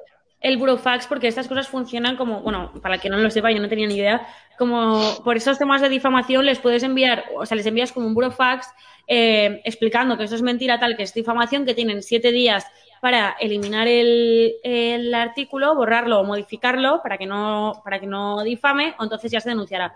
Le enviamos eso a, los, a, los medios, los cuatro medios que, que podemos, o sea, que denunciamos. Ninguno lo borró ni ni siquiera contestaron. Y nada, pues para adelante con la, con la denuncia. O sea, ahora mismo están denunciados quién? Es que no sé si se Eh, puede es- decir. Ah, bueno, sí, Sí, no se puede decir. Sí, bueno. O sea, no, tengo idea, no tengo idea. Es que luego para que el abogado no me eche bronca, ¿sabes? No Ya sé. Para, dejarlo ahí, porque estos temas tampoco sabes lo que puedes decir, lo que no, No, puedes pero decir, entonces cuando, o sea, lo, es lo que mejor, es- mejor mantener, mantener el- la línea sí, lo, lo- lo más cercana posible ya. claro, lo que sí cuando todo esto esté solucionado, la resolución y todo, claro. sí que sí que en ese sentido lo haríamos público, en el sentido de que la gente sepa. Claro, que- sí, sí. Ya, ya- ya, pues las decisiones que hayamos tomado. es bueno que la gente sepa, como, como en el caso de Pedro J, pues todos sabemos lo que las cosas que hacía en su tiempo libre, pues es bueno que la gente sepa. Pero bueno, Sí, Oye, bueno, no, y- sé. no sé qué cosas se harían. No sé, no sé. Nadie, Bueno, nadie ha visto sí nada. Ningún vídeo de, en, ningún, en ningún hotel ni nada. na- nadie ha visto nada. a ver, Rapu. Bueno, eh, oye, y, y- y- y en ese sentido, ahora es una pregunta un poco más personal, pero el, el tema del el apoyo de Adrián, porque Adrián se puso ahí en modo Don Corleone, que a mí me hizo mucha gracia. Yo de hecho le escribí a Adrián en plan de, oye, lo que necesites, cuando necesites. Masculinidad y tóxica totalmente. Vamos a por ello, pero, pero, o sea, O sea, tu novio lo- es un mafioso. durante esos días yo lo decía un montón a todo el mundo, todo el rato de, "Buah, es que si esto mm, no estuviese Adrián, o sea, si yo no estuviese con Adrián, no sé qué hubiese pasado, porque él, bueno, me tuvo que aguantar unos días que, que bueno, no sé, no sé ni cómo me aguantó, porque claro, pues yo hubo a lo mejor tres, cuatro días que yo estaba un poco... eh, Irascible, entendible. irascible, no, y, y estaba, estaba como un poco bipolar en el sentido de que de repente estaba súper enfadada con la situación y a lo, a lo mejor a los 20 minutos estaba súper contenta diciendo, ay, qué mona toda la gente que me ha apoyado en Twitter, qué bonito, ¿no? Y luego otra vez de repente súper, súper enfadada y como eh, así, y entonces pues él me tuvo que aguantar mucho en ese sentido y luego también mucho apoyo en el sentido de que ponía cabeza en el sentido de, bueno, él, él tiene mi, mi cuenta en Twitter, o sea, en su móvil. Eh, y yo de repente... to- Toxicidad, ¿eh? Si Bueno, ya no la tengo. no. bueno, es verdad. No bueno, ahora el es que lo borró, pero no por nada, sino porque se eliminó al aplicación. 0,60. A ver si Y te va a caer a ti la denuncia. Y entonces yo, yo enfadadísima, ponía algo al- y él iba detrás borrándome el tweet. Porque decía, es que él saque esto, te lo van a sacar, no sé qué, claro, porque yo estaba eh, súper alterada. Y luego también en el sentido de que él fue quien, quien habló con, con la gente con la Sí, que bueno, teníamos que hablar, que estaba más calmado, que podía poner un poco más Claro, de razón. también como, como, como yo no lo sufro, a ver, quiero decir, yo lo sufro en el sentido de que si me lo hacen a mí, yo no me hubiera implicado tanto como si se lo hacen a ella, ¿sabes? Al final es... O sea, ella se- él se encargó, la verdad, o sea, de pero, todo lo importante. pero claro, como yo no sufro directamente el golpe, ¿sabes? O sea, sí que lo sufro más que si me lo Tú hubieran a mí, porque, porque le afecta a ella, pero realmente quien se lleva el golpe es ella, ¿no? O sea, quien tiene el problema para ir a la universidad, para salir a la calle es ella, no yo. Entonces digo, bueno, voy a intentar aquí poner un poco de poner un poco de, de cabeza o Sí. de tal. Y, bueno, vosotros visteis la parte bonita, ¿no? Las gracias y estas cosas, pero bueno, luego las discusiones y todo eso. No, pues, o sea, tampoco discusiones, eran como Bueno, piques momentáneos de decir, bueno. pero porque estábamos nerviosos. No, y sobre todo también lo que agradezco un montón que me hiciese un poco de escudo de que la gente, pues, o sea, de que los medios, por ejemplo, hablaban primero con él antes de, de una entrevista a mí o lo que fuese y, y eso lo agradezco un montón. Porque evidentemente por parte de mi familia pues también tuvo un montón de apoyo, pero sí que es verdad que mi familia, eh, me, o sea, me dieron todo su apoyo, pero claro, hay muchas cosas que ellos eh, no, no saben o no, no, o sea, me refiero, por ejemplo, el, el sacar el certificado digital de un tuit por si borraban un tuit para poder seguirlo denunciando, tal, tal, tal. Claro, eso, eh, mi madre, eh, con toda su voluntad, me quiere ayudar y, me, y todo lo que pueda, pero eso no sabe ni lo que es, en el, ¿sabes? O sea, ¿me entendéis, no? Entonces, pues en ese sentido, pues te encargó todo esto, todo esto. ¿Y tus, jefes, y tus padres, o sea, todo esto? Tus padres, eh, tus padres a todo esto, o sea, ¿cómo, cómo sale el tema? ¿Qué opinan? O sea, tú vas un día a la cena y dices, oye, mamá, Que estoy aquí. No, o sea, a ver, sea, mi familia y todo me lee por Twitter, o sea, yo en las comunidades familiares digo lo mismo o peor que digo en la tele, entonces tampoco, o sea, no les vino nada de sorpresa en el sentido de ese. O sea, obviamente cuando vieron la manipulación y todo me apoyaron un- muchísimo eh, y mi madre sobre todo está súper preocupada pues por el tema de la universidad o si me reconocían en la calle. Mi abuelo me decía, tú ahora con mascarilla todo el rato por la calle. Bueno, te, te reconoció un conductor de autobús. Sí, Pero pero, antes de eso fue antes. O sea, justo al salir del debate, eh, al salir del debate, eh, cogí el bus normal y justo iba con mi madre al teléfono y me y entonces le iba diciendo, oye, mira, el debate no sé qué, no sé cuándo, le, iba- le estaba explicando cómo había ido el debate. Entonces justo me bajo del bus y cuando me voy a bajar me dice, oye, ¿eres Elsa de Vox? Y yo, ¿qué? Y me dice, sí, sí, el conductor del autobús. Y yo, sí, no sé qué, me dice, sí, te sigo en Twitter, tal, súper mono. Y nada, eso que me Qué hizo muchísima ilusión. Mándale un saludito por si acaso. Bueno, un saludito por si me está viendo, ojalá me esté viendo. Pero ¿sabes, sabes, qué, ¿sabes qué cuentas en Twitter? O sea, ya le tienes. O sea, ¿te dijo cuál es su cuenta o no? No, es que claro, justo fue que paraba, que me tenía que bajar y fue como una conversación súper, súper rápida. Pero... Eh, Esto me suena a mí un poco a Inventómetro, de plan, el, el típico tuit este de un pakistaní condu- eh, taxista de Barcelona, no sé qué tal. Suena un poco a Inventómetro, pero, pero bueno, Este- es te no, verdad. dijo al verdad, final, es te dijo al verdad, final confirmo. los de Abascal van a partirlo en las siguientes elecciones. Dijo, tú eres Sí. Vox. Sí, sí, dijo el yo-. Yo voté, cual, yo tal voté cual. a Puigdemont, pero en las siguientes tal. Bien, bien. Vosotros habéis hablado ahora. Sí, estabais diciendo de, de que si lo habías notado por Pero la calle. otra vez si y podemos habían- hacer lo de las líneas, por favor. Ah, sí, para que nos saque la captura de las líneas verdes. Eh, ya- la captura no, pues se lo voy a pedir a Miguel Puga, por favor, que lo haga y que lo publique para, que- para que se vea que yo soy eh, El Alfa. el el, alfa. de, el de la línea recta. No, a mí me interesa saber que habéis, habéis introducido el tema de si os, si os habían reconocido, sobre todo a ti, esa por la calle y tal, pero a mí me, me- me interesa más el cómo vive alguien, eh, un facha en Cataluña. O sea, cómo, sí, eh, alguien, al- alguien con las ideas completamente diferentes a lo que hay establecido allí. Que nos explicas un poco cómo es tu experiencia allí. Eh, sí, o sea, a ver, la verdad es que yo, pues, eh, siempre he sido así. O sea, no es que haya sufrido como un proceso de A- radicalización. quizá a un ver, poco pero- de pero- radicalización, sí. Pero, pero, a ver, tú Sí. vivías, tú vivías en una burbuja. Claro, claro, claro. O sea, yo es verdad que, que, mm, mi ciudad no es Barcelona ciudad donde Ta- yo he Tampoco, tampoco demos datos exactos por si Claro, acaso. claro. pero- No es Barcelona ciudad, soy de la ciudad más pequeña, entonces en ese sentido eh, yo he ido a un cole, claro, yo estoy en primero de, de carrera, he ido a un colegio mm, católico donde el, pues, eh, pues yo estaba ahí como en casa, o sea, o sea, claro, o sea, yo, yo soy así por lo que me han enseñado en mi colegio, entonces yo ahí no tenía ningún tipo de problema. Y luego, pues las- la gente de fuera, los grupos de amigos y tal, pues yo siempre he sido así sin, sin mucho problema. O sea, que es verdad que, que, pues con el tema de lo del independentismo y tal, esos años fue un poco más convulso, ¿no? Que era como, sí que había como más enfrentamiento, entonces había manifestación unionista, al día siguiente manifestación independentista y ahí era como, no sé, o sea, esta- estaba guay en el sentido de que todo el mundo estaba como muy puesto. Activado. Movilizado. Eso dentro del cole. Bueno, claro, o sea, por ejemplo, yo, yo recuerdo en mi colegio que cuando, como- cuando convocaban las, las huelgas, por todo este tema, que nadie iba al colegio, nosotros íbamos al colegio eh, y nos hacíamos una foto en clase con la bandera española y cosas así. Pero, ver, el pero claro, yo soy, yo, soy, yo soy diferente. consciente de que lo que yo he vivido en mi colegio no es lo normal, pero es que ya no solo en Cataluña ni en el resto de España. o sea, yo he No, tenido sí, ya te lo digo yo.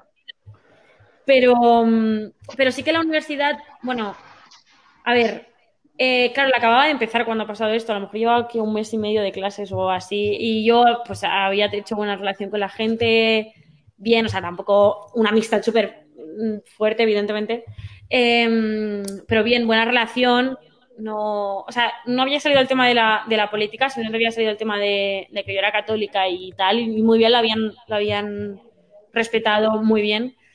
Y yo no había sacado el tema de la política conscientemente porque yo sé que a esta gente le cuesta y yo lo que hago normalmente es como que una vez ya a alguien le caes bien, luego ya le da igual como seas, a no ser que sea alguien muy loco. Pero normalmente mm, no les importa después.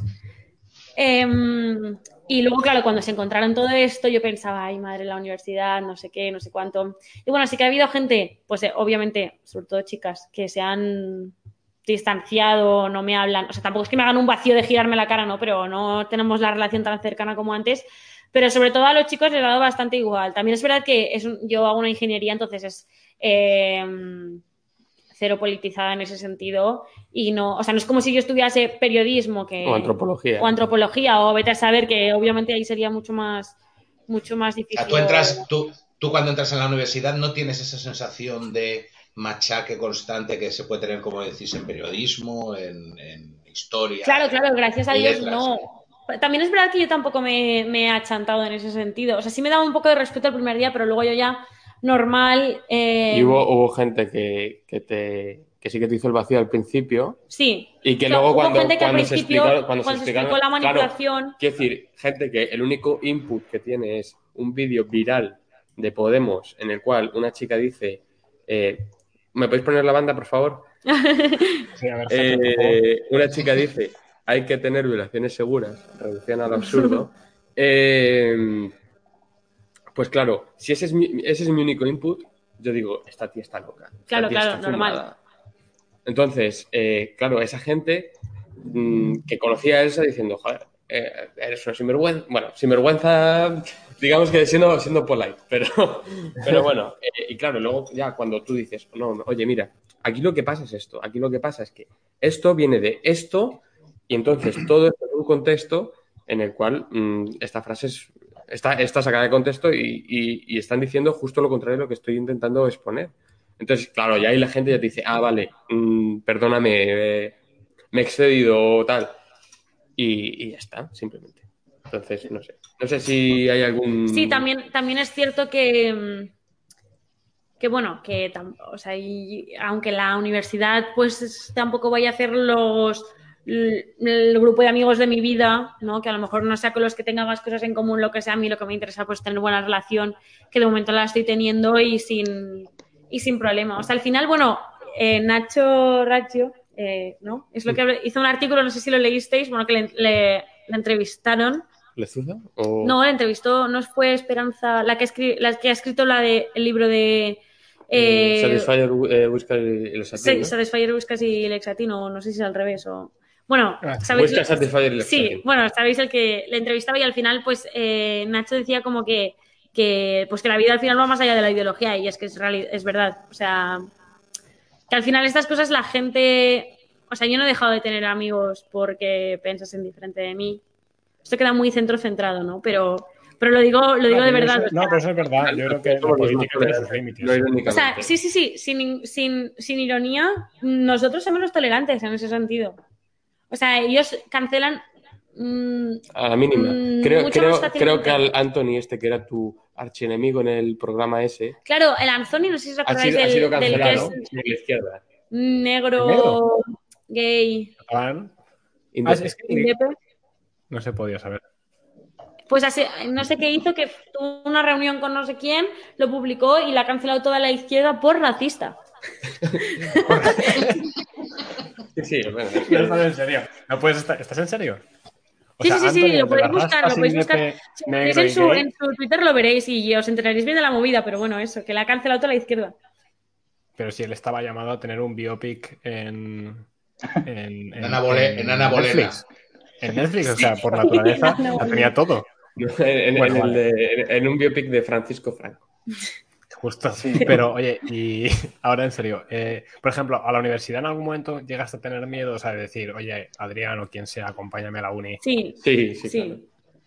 Sí, sí, me, a acompañaron dos amigos. A Amable Magno, a Carlo Magno, que te acompañe. Me, me acompañaron España Bola y, y Fumaporros, que no sé si les seguís en Twitter. Sí, me acompañaron claro, los dos. Claro. El primer día- crack también. Sí. Sí. Eh, porque él no estaba y eh, nada, eso me acompañaron. No pasa nada, o sea, se imaginaba, hacíamos bromas, ¿no? Que llegaríamos a clase y, y habría carteles de basta de Elsa, no más Elsa, o cosas así, ¿no? ¿no? No, no, pero que al final eso. Pues que eso, que al final también es verdad que la izquierda, bueno, la izquierda en general, o esta gente más progre o lo que sea, como lo quieras llamar, habla mucho y luego hace poco. O sea, Bueno, no tientes a la falta, suerte. les falta no, no, no, no, no, no, no, no, no, no. Pero obviamente habrá algún loco, ¿no? Por favor, si me estás viendo, no me hagas nada. Pero, Toca madera. toca pero, madera. pero sí que es verdad que mucha gente, o sea, el, el- el anonimato y el- las redes sociales te, te, te envalentonan a decir según qué cosas que luego no harías. Joder, y creo que es lo que mucha tonto. gente le... ¿El qué? pero es que hubo un tío muy tonto, muy, muy tonto, Ah, sí, que sí, sí. amenazó con su nombre y apellido. O sea, si es que a los tres minutos eh, estaba en qué empresa trabaja, quién es su familia. O sea, yo, yo encontré hasta su novia, me parece que lo pasé a alguno por ahí. Es más, su número de teléfono puede ser que esté en alguno de mis tweets. Puede ser, o puede ser que no, pero vamos. eh, No, no está, no está. No no está. No está. Que no, que No, no. Pero no buscad- está. No está. O sea, no busquéis tweets en los que Ya se, ponga ya se habló con esa persona. Ya se habló con esa persona y ya está. Vamos a dejarlo ahí. Vamos a dejarla ahí, venga. Pero Que- digamos que, Oye, que oye, se Claro, lo que pasa es que sí, esta gente, esta gente, está, lo justo por el grupo de, por- sí, sí, no, pero por el grupo de, de WhatsApp, lo, o sea, un grupo de WhatsApp que tenemos con más tuiteros en los más cercanos de amigos, claro, lo estamos comentando justo en el momento en el que pasaba y uno decía, es que esto eh, a un fecha no le pasa en la vida. O sea, ellos están tan acostumbrados a que no pasa nada de lo que hagan ellos, que es que eh, les da igual, o sea, no sé, el, el- el chaval no se dio ni cuenta de lo que estaba haciendo con un perfil público, o sea, con un perfil personal, eh, con su nombre y apellido. O sea, esto a uno de... de- de- Y con la de- persona que trabajas. uno de los nuestros nunca le hubiese pasado. O sea, porque, porque hemos sido siempre los perseguidos en este sentido, ¿no? Y ellos, pues, como tienen impunidad y pues le dio igual porque ni siquiera se imaginó que, que podría pasar algo. O sea, no, no pasó ni por su cabeza. Nosotros en todo nos lo... Que tampoco es el único que lo ha hecho a cara descubierta. No, no. Ah, claro. ha habido más, pero bueno. Sí. Oye, Elsa, Eh, ¿y a, a ti se te ha acercado alguien a raíz de lo que dijiste, que haya cambiado de opinión o algo? Sí, sí, lo he dicho en varias entrevistas que, que mm, pues más de 20 mensajes de gente que había cambiado de opinión respecto al aborto y que, bueno, que esas 20, mm, Y una mujer 20 y pico embarazada, ¿no? personas, sí, una mujer embarazada, que, bueno, para mí eso es Increíble. Ya está. ya increíble eso y que luego la pues todos, todos esos frutos que, que puede dar, o sea, aunque hubiese sido solo una persona, o sea, es que eso ya es de un valor incalculable y por eso yo mucha- en muchas entrevistas me preguntaban, oye, ¿te arrepientes? No, para nada, o sea, para nada, para nada. Y es que todo lo que ha podido eh, desencadenar toda esta situación de mucha gente que se lo haya planteado o incluso gente que está en contra del aborto, pero a lo mejor no desde una postura tan firme como de, bueno, o no, se lo, no lo había llegado a reflexionar, yo creo que, que esto siempre hace, hace bien el poder el poder em, dar su Sí, ayudar a la o sea, gente el poder sí. abrir este, este debate y que mucha gente se lo plantee y por lo menos aunque no se lo llegue a plantear no llegue a cambiar de opinión por lo menos tú ya has hecho lo que estaba en tu mano de decirle lo que hay ¿no? Sí. o sea de decirle lo que hay y de, de que, de que esta gente pues por lo menos se lo va se lo puede llegar a, a reflexionar en algún momento o sea puede, puede se queda en su cabeza y en algún momento a lo largo de su vida que no sabes en qué circunstancias se va a encontrar eh, una mujer que o una ni- o una chica que lo pueda haber visto ahora, ¿no? Y haya pensado, uy, vea loca esta, ¿no?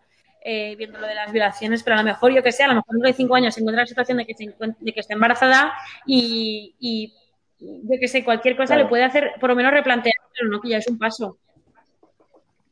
Ahí ha quedado la Y- semillita. ¿El qué? Que... Que ahí ha quedado, ahí ha quedado.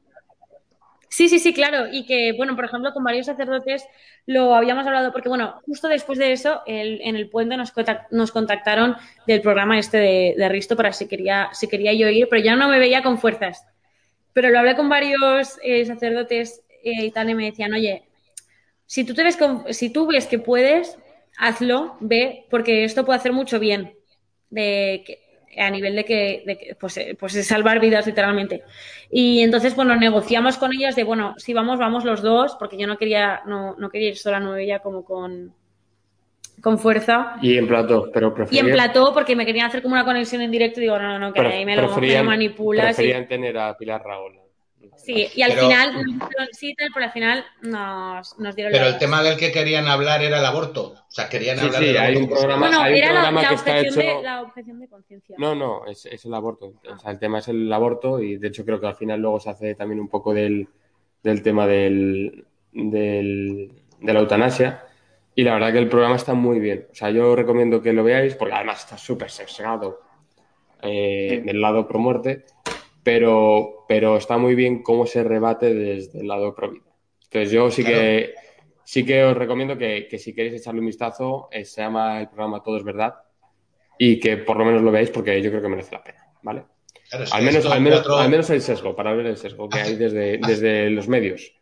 Hace cuatro o cinco años esto era impensable. Sí, sí, claro. Entonces, eh, por, eso sí que es importante lo que hacéis al final. Ujú. Bueno, Oye, Elsa, el tema del aborto, vamos a ver un poco este, este melón.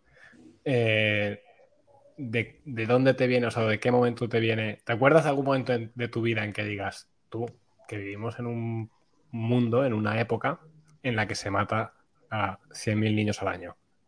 Esto hay que hacer algo. O sea, ¿hay algún momento así o era simplemente obvio desde el principio? o- Eh, bueno, pues eh, la verdad es que en mi, en mi familia y también en, pues en mi colegio siempre he recibido una formación muy enfocada en este sentido de, valorar la vida, ¿no? Y sí que es verdad que, pues, que, que incluso nosotros había momentos que estábamos en la ESO, ¿no? Y que era, que pensábamos hasta, bueno, mi colegio es de monjas, y era como decía, decíamos, uff, pero qué, pero qué chapas con esto, ¿no? Que todo el rato va, va, va, aunque si te ponían un vídeo tal, que nosotros no es que estuviésemos a favor del aborto, pero era como, uf, qué cansinos, ¿no? Pero claro, cuando te lo empiezas a plantear y nos, nos ponían los vídeos y nos explicaban, decías, jo, es que realmente es que es una barbaridad, ¿no?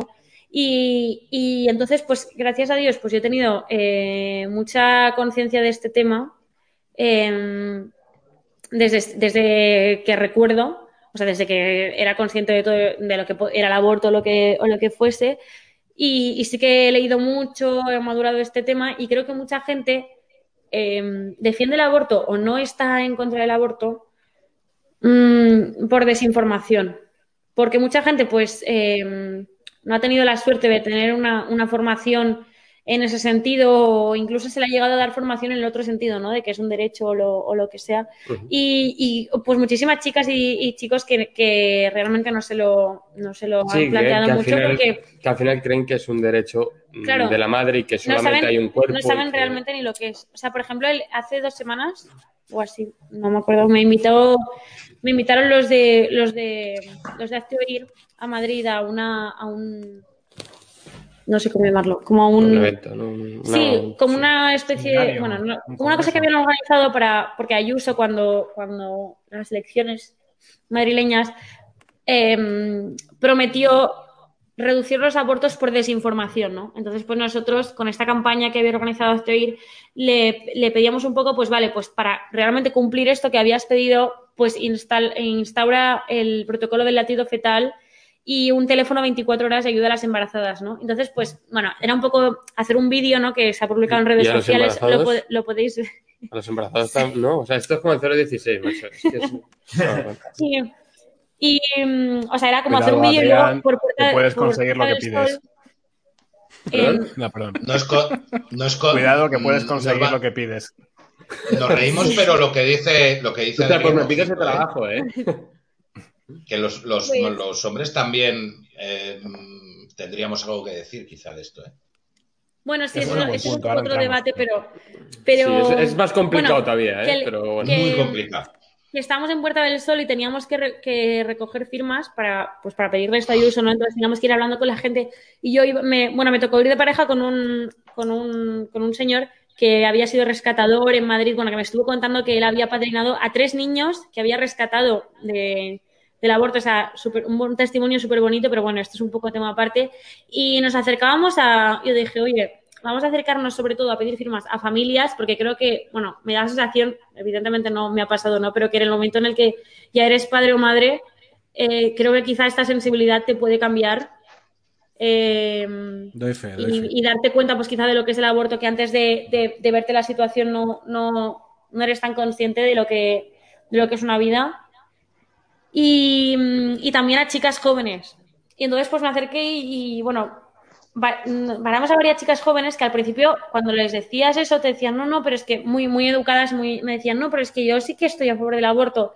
Decías, bueno, tal, pero lo que queremos es que realmente pueda elegir en libertad y realmente pueda eh, seguir hacia adelante con su embarazo, con otras eh, posibilidades tal. Y al final acababan firmando ah, y aún no estar en contra del aborto como tal, eh, sí, pues quedaba en ellas un poco la semilla de decir, oye, pues esto a lo mejor me lo tengo que cuestionar un poco y, realmente les empezamos a explicar cosas que no habían oído jamás, no habían oído jamás. El aborto era una cosa más que les habían explicado y que no habían tenido pues ni, ni, ni, ni el momento de cuestionárselo y hasta nos acababan dando la razón en el sentido de que, oye, hay que, hay que ofrecer posibilidades, hay que ofrecer ayuda a estas mujeres para que puedan seguir adelante con su embarazo. Pero es un poco por cómo, yo creo que por cómo está montado el, todo el sistema educativo, ¿no? El sistema educativo a ti te prepara eh, desde niño, eh, básicamente, eh, digamos que te estructura el cerebro para que tú recibas un input y, lo asumas como una verdad, ¿no? En el colegio, todo lo que te dice el libro de texto es verdad. Y tú tienes, o sea, no tienes, digamos, unas barreras para, pa- pa- para poder desechar la información que es cuestionable, digamos, ¿no? Entonces, si yo recibo a través de, de este dominio del relato, de la cultura, que el aborto es un derecho, yo no me cuestiono que el aborto no pueda ser un derecho, entonces para mí es un derecho. Eh, no, no- no sé si se ve un poco eh, lo que quiero Sí, sí. decir.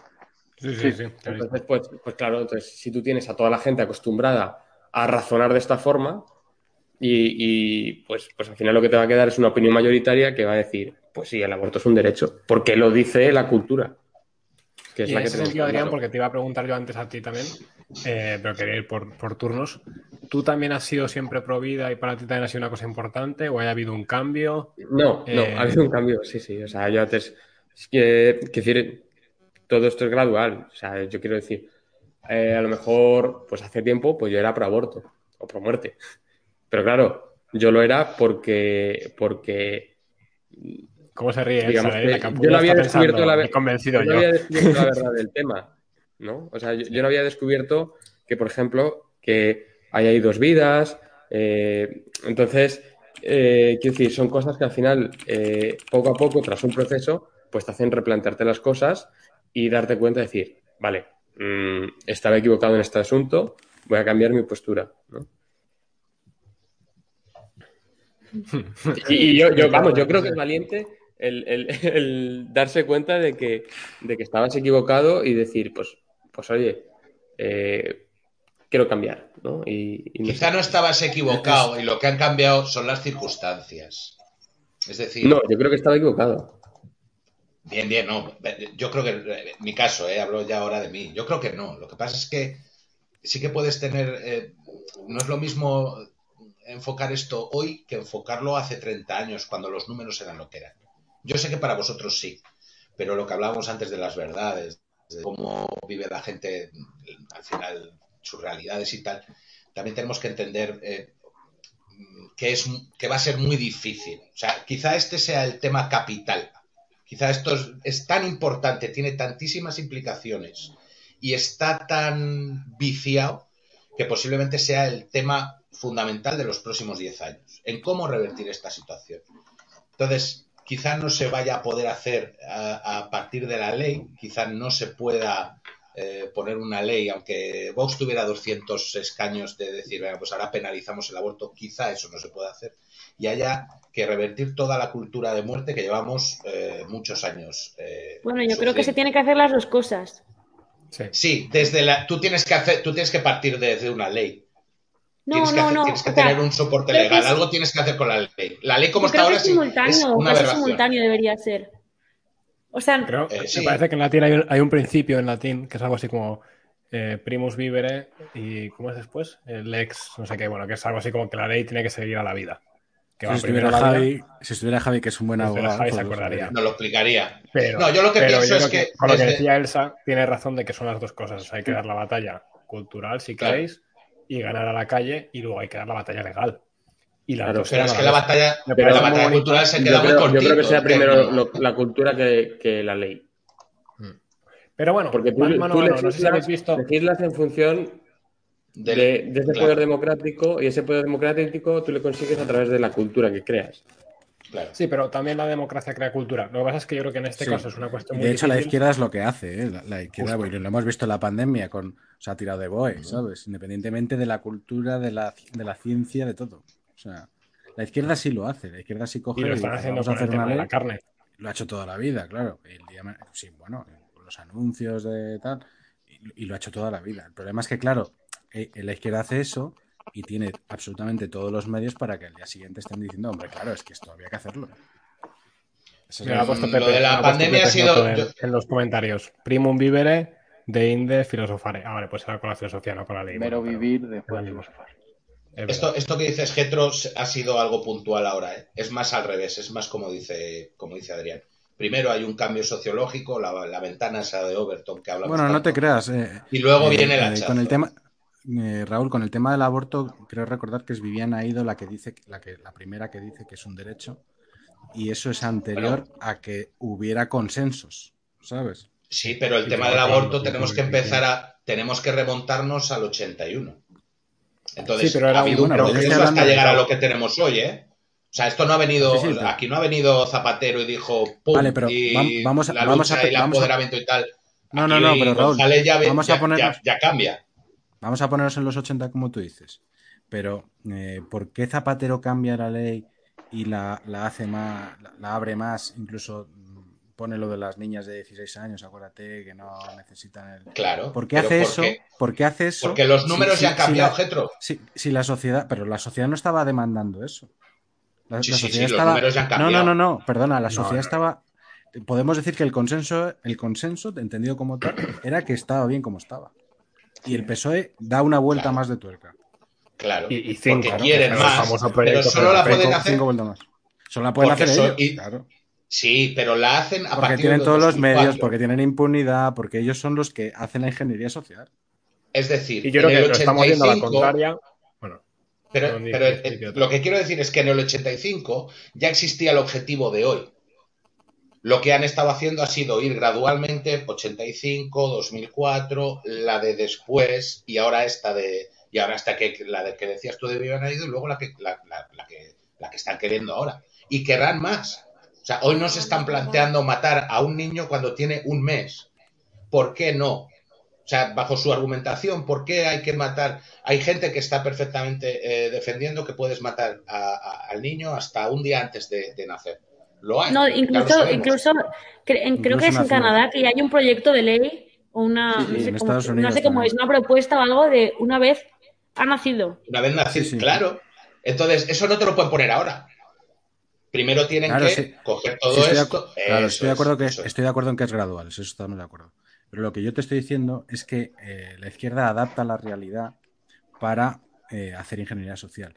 ¿Y cómo se ve esto? Cuando tú dices el ejemplo de los 80 con González, ¿nos acordáis de que el relato de la, de lo- me parece que eran tres, de- ellos decían que eran 300.000 abortos clandestinos y que por eso había que hacerlo legal, porque es que había que dar seguridad.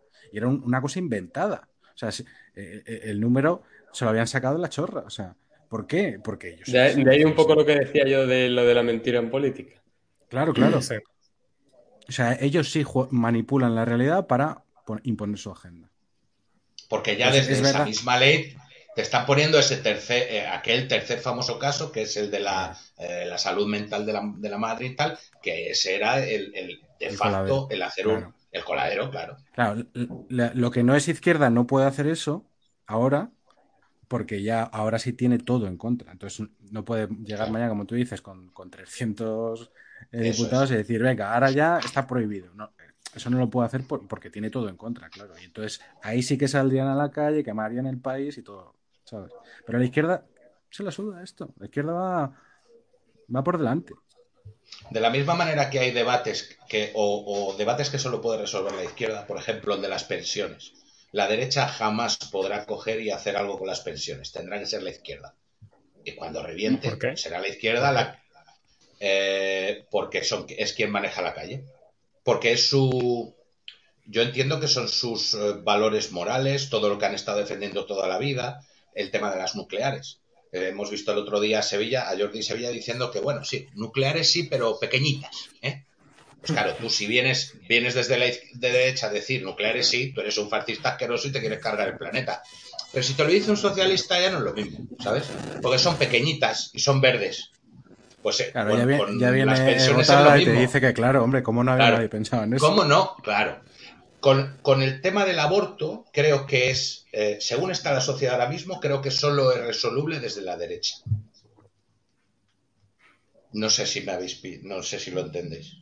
Ah, o sea, a mí es que me da, me da igual que esto lo solucione la derecha, la izquierda o Sí, quien claro. sea. O sea, me da igual que lo No, sí, solucione. claro, pero, pero eh, la izquierda no lo va a hacer. Claro. ¿Sabes, sabes lo que pasa, eh, Pirata? Que es lo de siempre, que al final lo izquierda, derecha ya son, son términos que Sí. es que no sabes ni, ni, a quién, ni a quién enmarcar ya.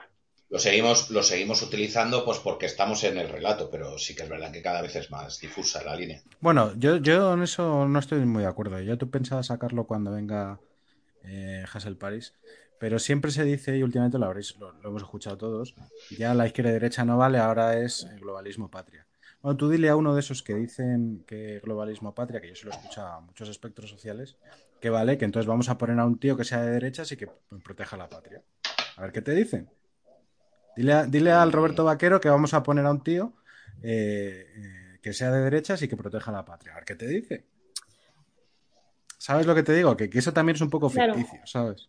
Yo, o sea, yo creo que, tan- que perder un poco el tiempo, o sea, perder el tiempo, y perdernos en debates de derecha, izquierda, que es obvio que no acaba de presentar estos términos o que si globalismo, patria, o sea, al final está claro, o sea, yo, yo creo que, a ver, queda como un poco así como larpero, ¿no? Pero es el bien o el mal, ya está, o sea, y todo lo demás da igual, o sea, por ejemplo, aquí hay una cosa mm, muy curiosa en el, en el Parlamento de Cataluña, que es que, bueno, todos los partidos tienen un pacto, eh, bueno, Vox tiene aquí 11 diputados, ¿no? Sí, 11. Once, sí. Sí, on- creo que son 11.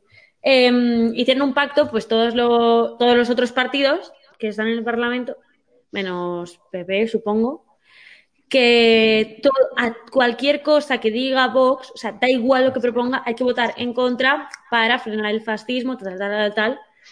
Claro, o sea, literalmente mañana Vox podría presentar en el Parlamento un, un decreto por, por la paz mundial o algo así, que te lo votarían en contra, ¿no? Entonces, eh, o sea, si al final... pasó hace dos No, semanas. subir- ¿No te enteras no, subir las Sí, pensiones. sí, sí, sí, por lo de las, Claro. por lo del...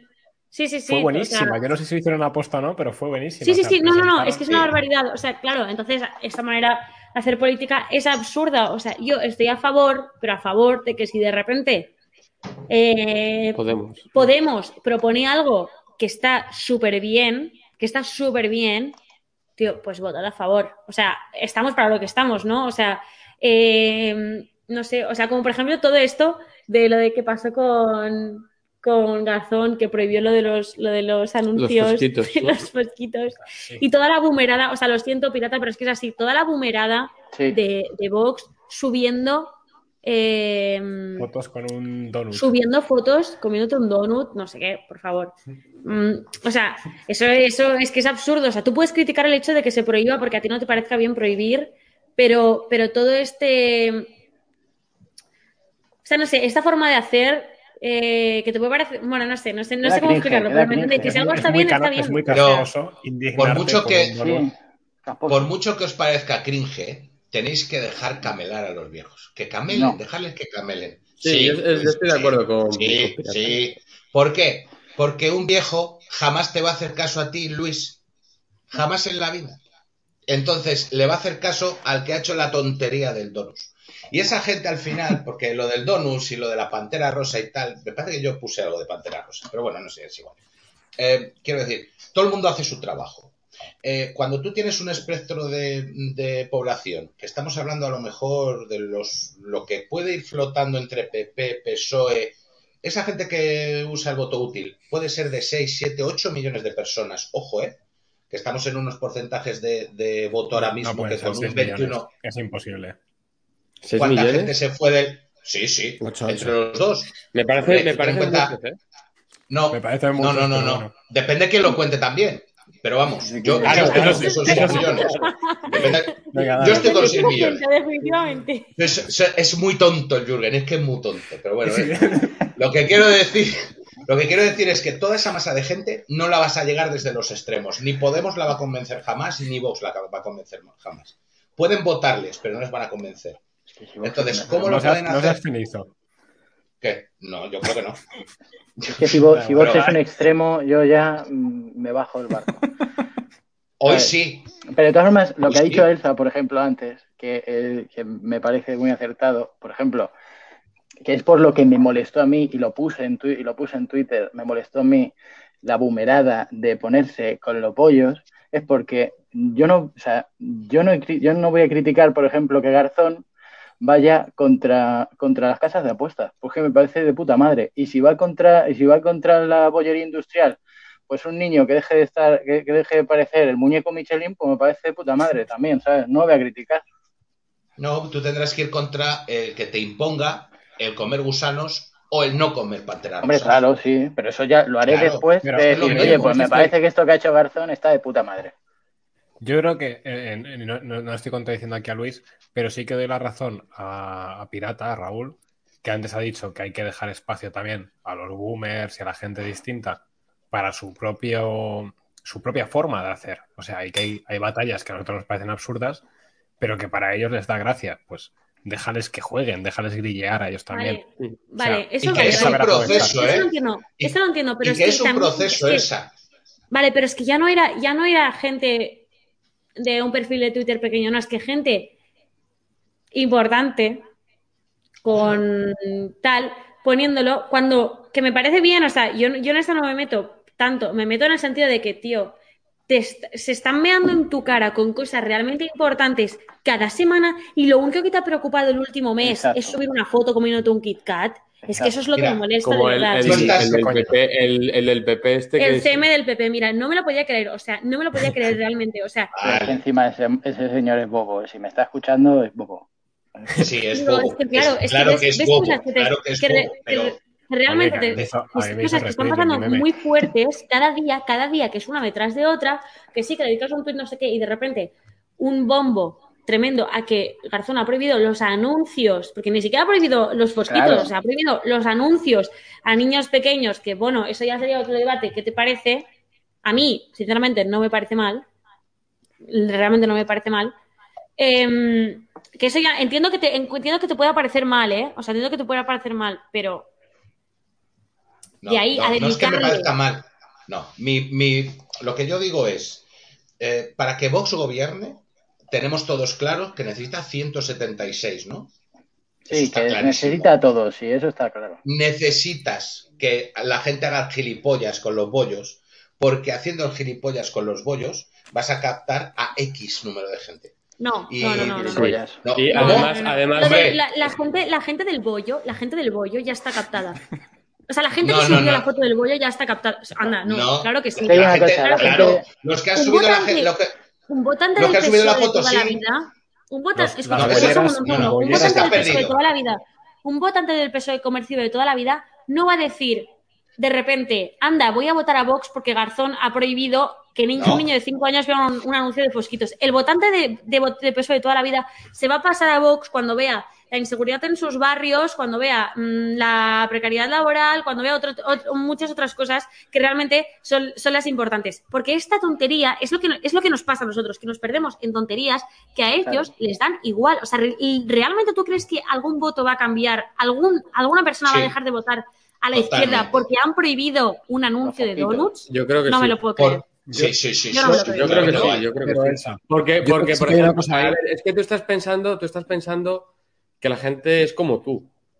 Y yo creo que la, que digamos que la psique general, a lo mejor te puede decir, ¿cómo? ¿Que me van a prohibir a mí que haya anuncios de fosquitos? Esto es que chalados son. Pero si les ha Que- pasado cosas mucho más Que fuertes. sí, que sí, sí estoy de acuerdo con, con eso. Es lo triste, Pero que, pero que yo creo que, triste, que- que te que digan, oye, te voy a prohibir los anuncios de fosquitos, a lo mejor eh, te dice, ¿qué cojones? Eh, o sea, te levanta más el, el- el chip que, que el decir eh, una- algo más grave de, pues mira, pues te voy a pedir 40% que, de paro de que para trabajar en, eh, de funcionario tengas la pauta completa de vacunación, que es mucho más grave. Ya se metieron Pero a lo mejor te hace más el, el chip, te hace, porque, porque la psique general Yo pues puede que- funcionar Yo así. creo que no. O sea, yo creo que han pasado cosas mucho más fuertes y en el sentido Que también sí. absurdo o lo que sea. No, pero- y la Claro que gente sí, da igual. claro. O sea, porque yo sinceramente, yo sinceramente, porque es lo mismo, o sea, yo sinceramente ahora Vox propone una tontería, Vox propone prohibir mm, llevar mm, camisetas azules, yo que sé, por ejemplo, cualquier, gil- o cualquier tontería que no tenga sentido, y yo, como para mí hay cosas más importantes, no voy a dejar de votar a Vox por eso, aunque me parezca una tontería. Y yo no creo, de verdad te lo digo, que ni un solo votante del PSOE. ¿Vais a dejar de votar a PSOE? Porque, porque prohíban un anuncio. de- Es que no, realmente no. Ver, es que es la gota, yo- es la gota malaya, chicos. Yo soy, es la gota malaya. partidario, yo soy partidario de que el mensaje de los bollos al final va, pare- va, va dirigido al sector pues que vota Ayuso, ¿sabes? O sea, es que es así. Sí. Es probable, gente no- es probable. Pero si hay una narrativa ahí importante que es conseguir que se dé cuenta la gente de que la izquierda está ahora mismo en el modo prohibiciones. O sea, antes la izquierda era libertaria o liberal, si se quiere, en el sentido de traer nuevas libertades y de que cada uno haga lo que quiera, y ahora es impositiva de vamos a prohibir esto, vamos a prohibir lo otro, no puedes enseñar esto, no puedes enseñar lo otro. Y yo creo que en general están Y poniendo mucha camuflarlo- regulación y de prohibición. Y, eso camuflarlo como derechos y a través de- claro. Justo. O sea, que por se- ejemplo, no decir te prohíbo que anuncies los, eh, los fosquitos a los niños, sino que los niños tienen el derecho de no estar influenciados por los anunciantes de fosquitos. Claro, entonces la bumería y cierto sector sí que se puede activar con eso, como decía antes bien Adrián, que en su psique de repente dice, coño, que están prohibiendo los fosquitos, oye, que están prohibiendo las peonzas. Eh, y entonces eso yo creo que a algunos, por desgracia, les entra más que el decir, ¿usted es consciente de que su hijo nunca va a tener trabajo? ¿O es consciente de que su familia no va a heredar nada porque no tenéis nada? Eh, que son cosas más fuertes. Pero que es que hay gente que funciona Esa es una manera de entrar. de lógicamente. Y esa gota, Justo. claro, es una, es una manera de entrar, es la gota malaya, es utilizarlo absolutamente todo para que la gente vaya escorándose hacia, hacia donde, hacia el bien. Vamos a hablar del bien y del mal. Venga, pues que se vaya Vale, escorando hacia no, el bien. esto, Que sea, la gente quizá- todavía quizá- no sabe que puede está en ser el un mal. inicio, pero es que ya el hecho de el hecho de la Es imagen no me gusta. Bueno, O sea, vale. que puede ser que Bien. sí, pero el hecho de la imagen ya no me parece no me gusta. De la O misma sea, no me- manera, de la, de la misma manera que a ti te han afeado el ejemplo y hemos dicho, no, mira, esto dentro, pero mientras eh, estemos eh, fuera, una piña. De la misma manera que lo hemos dicho con- contigo, con, con- con ese ejemplo, hay que hacer lo mismo con los fosquitos. Y lo estamos hablando de los fosquitos, pero hay muchas más cosas. Porque aquí decimos muchas veces que, eh, aunque parezca mentira, hay gente que no sabe tirar una piedra. Y hay que tener eso en cuenta. Hmm. No, no, puede ser, puede ser. Es que es, quizá el problema es que de, de fondo a mí no me parece mal lo de los mosquitos, ¿no? Entonces, pues quizás es el problema. Obviamente, si quizás fuese. Bueno, hay otras campañas ejemplo, sí, pero- que se han hecho con estética boomer, pero que como con el, en el fondo estoy con. O sea, tienen razón en el fondo, a mi parecer, pues no, no las he criticado tan duramente, obviamente.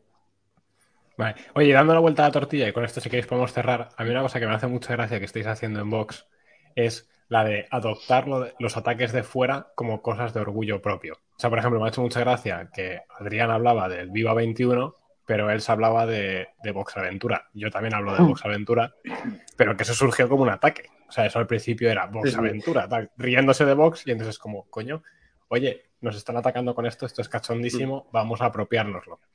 Y yo Claro. creo que eso Sí, al fin- en- sí. es, me parece muy genial.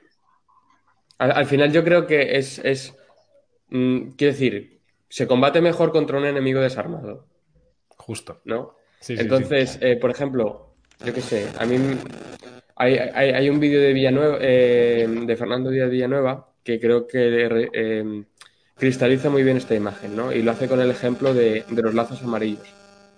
Los lazos amarillos que, que están en, en- en- en los emojis de WhatsApp son eh, de solidaridad contra el cáncer. Si sale, por ejemplo, Abascal con un lazo amarillo y dice, oye, es que esto es por apoyar a los del cáncer. Esto no es por la independencia de Cataluña, esto es por el apoyo del cáncer. Tú, a, a todos los, los indepes que están utilizando los lazos amarillos y les dices, bravo, estáis luchando por, por, por apoyar a la gente del cáncer, les estás desarmando, les estás quitando su herramienta, su, significante político con el que te están intentando hacer daño, con el que te están intentando hacer la batalla. Entonces, me parece una idea muy inteligente el decir, eh, pues, ¿y, y qué? ¿No? Y ya está. Sí, y otra cosa que, o sea, coincido totalmente con, con Adrián y luego creo que una cosa que está muy bien y creo que deberíamos hacer más es no presentarnos como víctimas, en plan de, oh, todo el mundo odia a Vox, oh, nos tiran piedras, oh, porque eso quizás sí que es verdad, o sea, ese mensaje quizás se tiene que dar un poco hacia la gente boomer, que que les gusta. Pero, por ejemplo, a la gente joven, yo creo que lo que les gusta es estar en el lado ganador. O sea, no en el lado de víctimas, de pobrecitos. Ser del Sino Madrid. nosotros, nosotros, Claro. nosotros estamos en el lado ganador. O sea, nosotros estamos en el lado ganador, en el lado alegre, en el lado de la diversión. O sea, tú veías Vox Aventura y luego veías lo que había hecho el PP de la convención Sí. esa que estaban todos sentaditos con la mascarilla y decías, anda, pues quizá mm, si tengo que elegir dónde voy, pues quizá elijo Vox Aventura.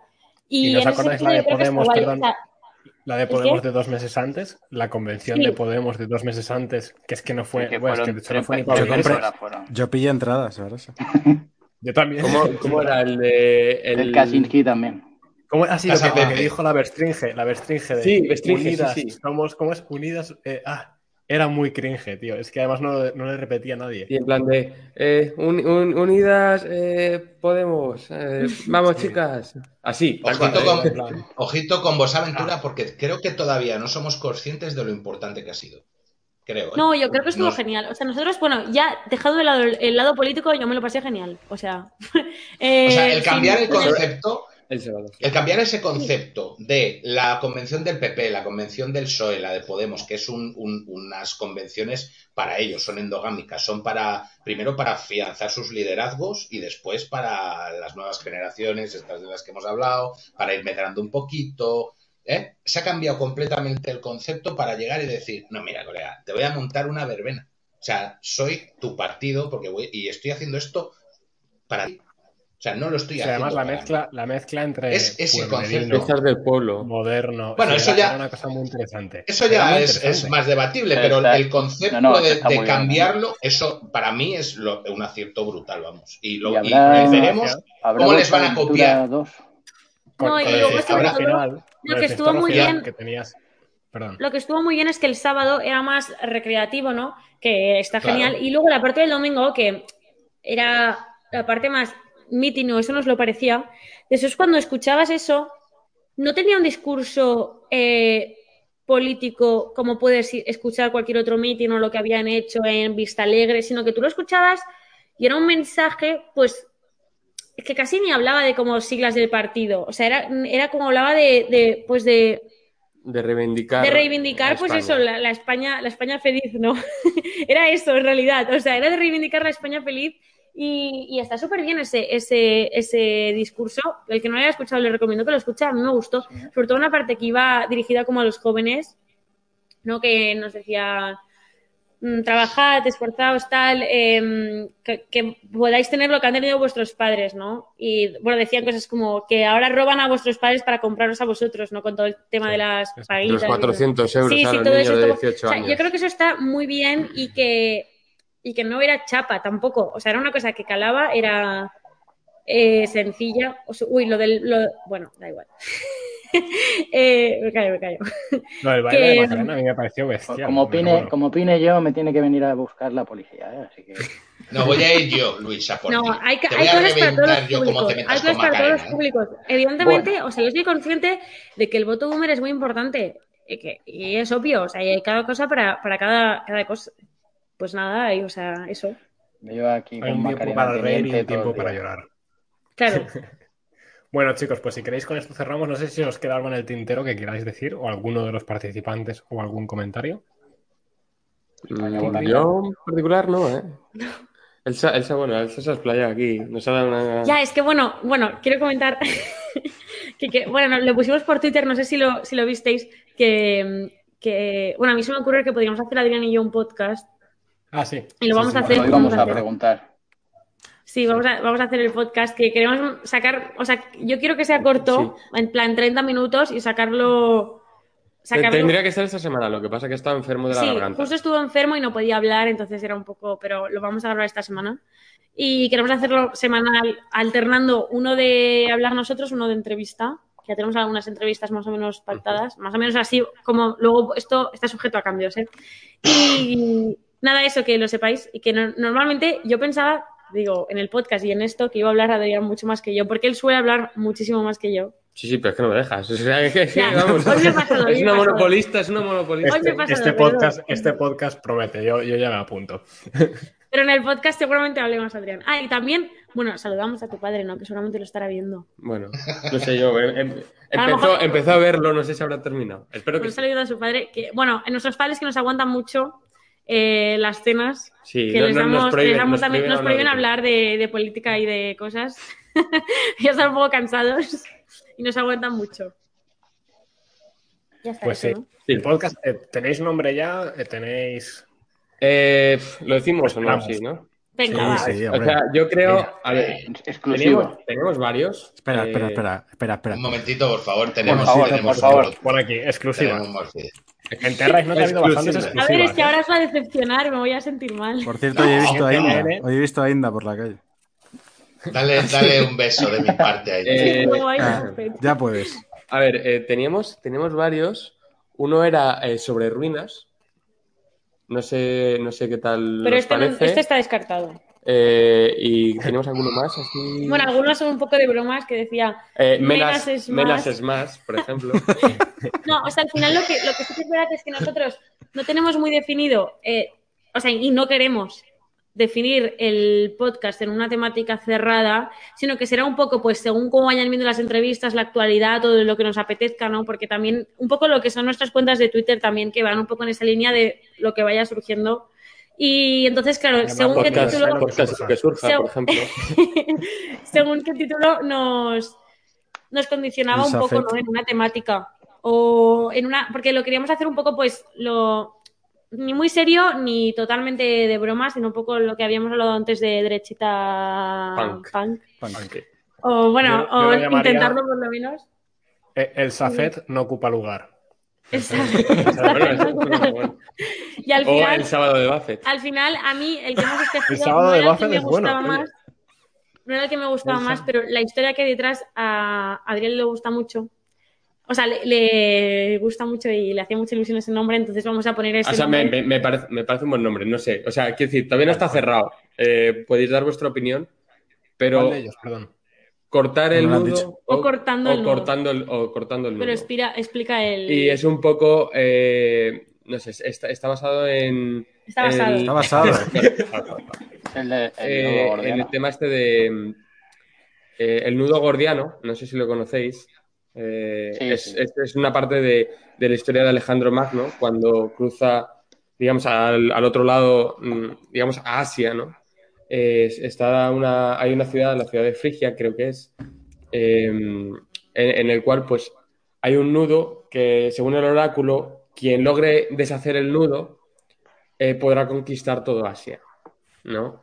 Entonces, pues lo que llega haciendo eh, Alejandro Magno es eh, con su espada mm, corta el nudo, ¿no? Y acaba, acaba por, por desatar, ¿no? El, eh, creo, creo que era un yugo, precisamente, lo que estaba atando ese, ese nudo. Y, y bueno, bueno, un carro, mejor dicho. Y, y al final, pues bueno, pues se acaba cumpliendo la profecía del oráculo y Alejandro Magno eh, termina conquistando Asia. Y bueno, de hecho, el, el tema este del nudo gordiano también está representado en la, en la iconografía de, de los reyes católicos, ¿no? Con el tema del yugo y las flechas. Si os fijáis, el nudo tiene una especie de cuerdas. Y tanto y esas monta, cuerdas, pues, son monta las de- tanto- las Sevilla, de nudo en Sevilla gordiano. el no me ha dejado. Sí, bueno, claro, por ahí. el, el- el- el no me ha dejado también. el dicho de O sea tanto que monta, en monta principio tanto. será cortando el nudo. Pero- pero a mí me gusta pero más, en, del- me gusta pero- más en, jurun- sí, en gerundio, o sea, creo que lo de- cortando el nudo. Sí, pero que creo que lo del no manejado que, que ha dicho, eh, mm, creo que no es exactamente sobre el nudo es de, de Sevilla, creo. Sí, sí, sí. Vale. Aunque es verdad que entonces, tanto bueno. monta, monta Está tanto guay, ¿eh? Lo que pasa que además- pero está guay. Creo que mucho texto, pero está guay.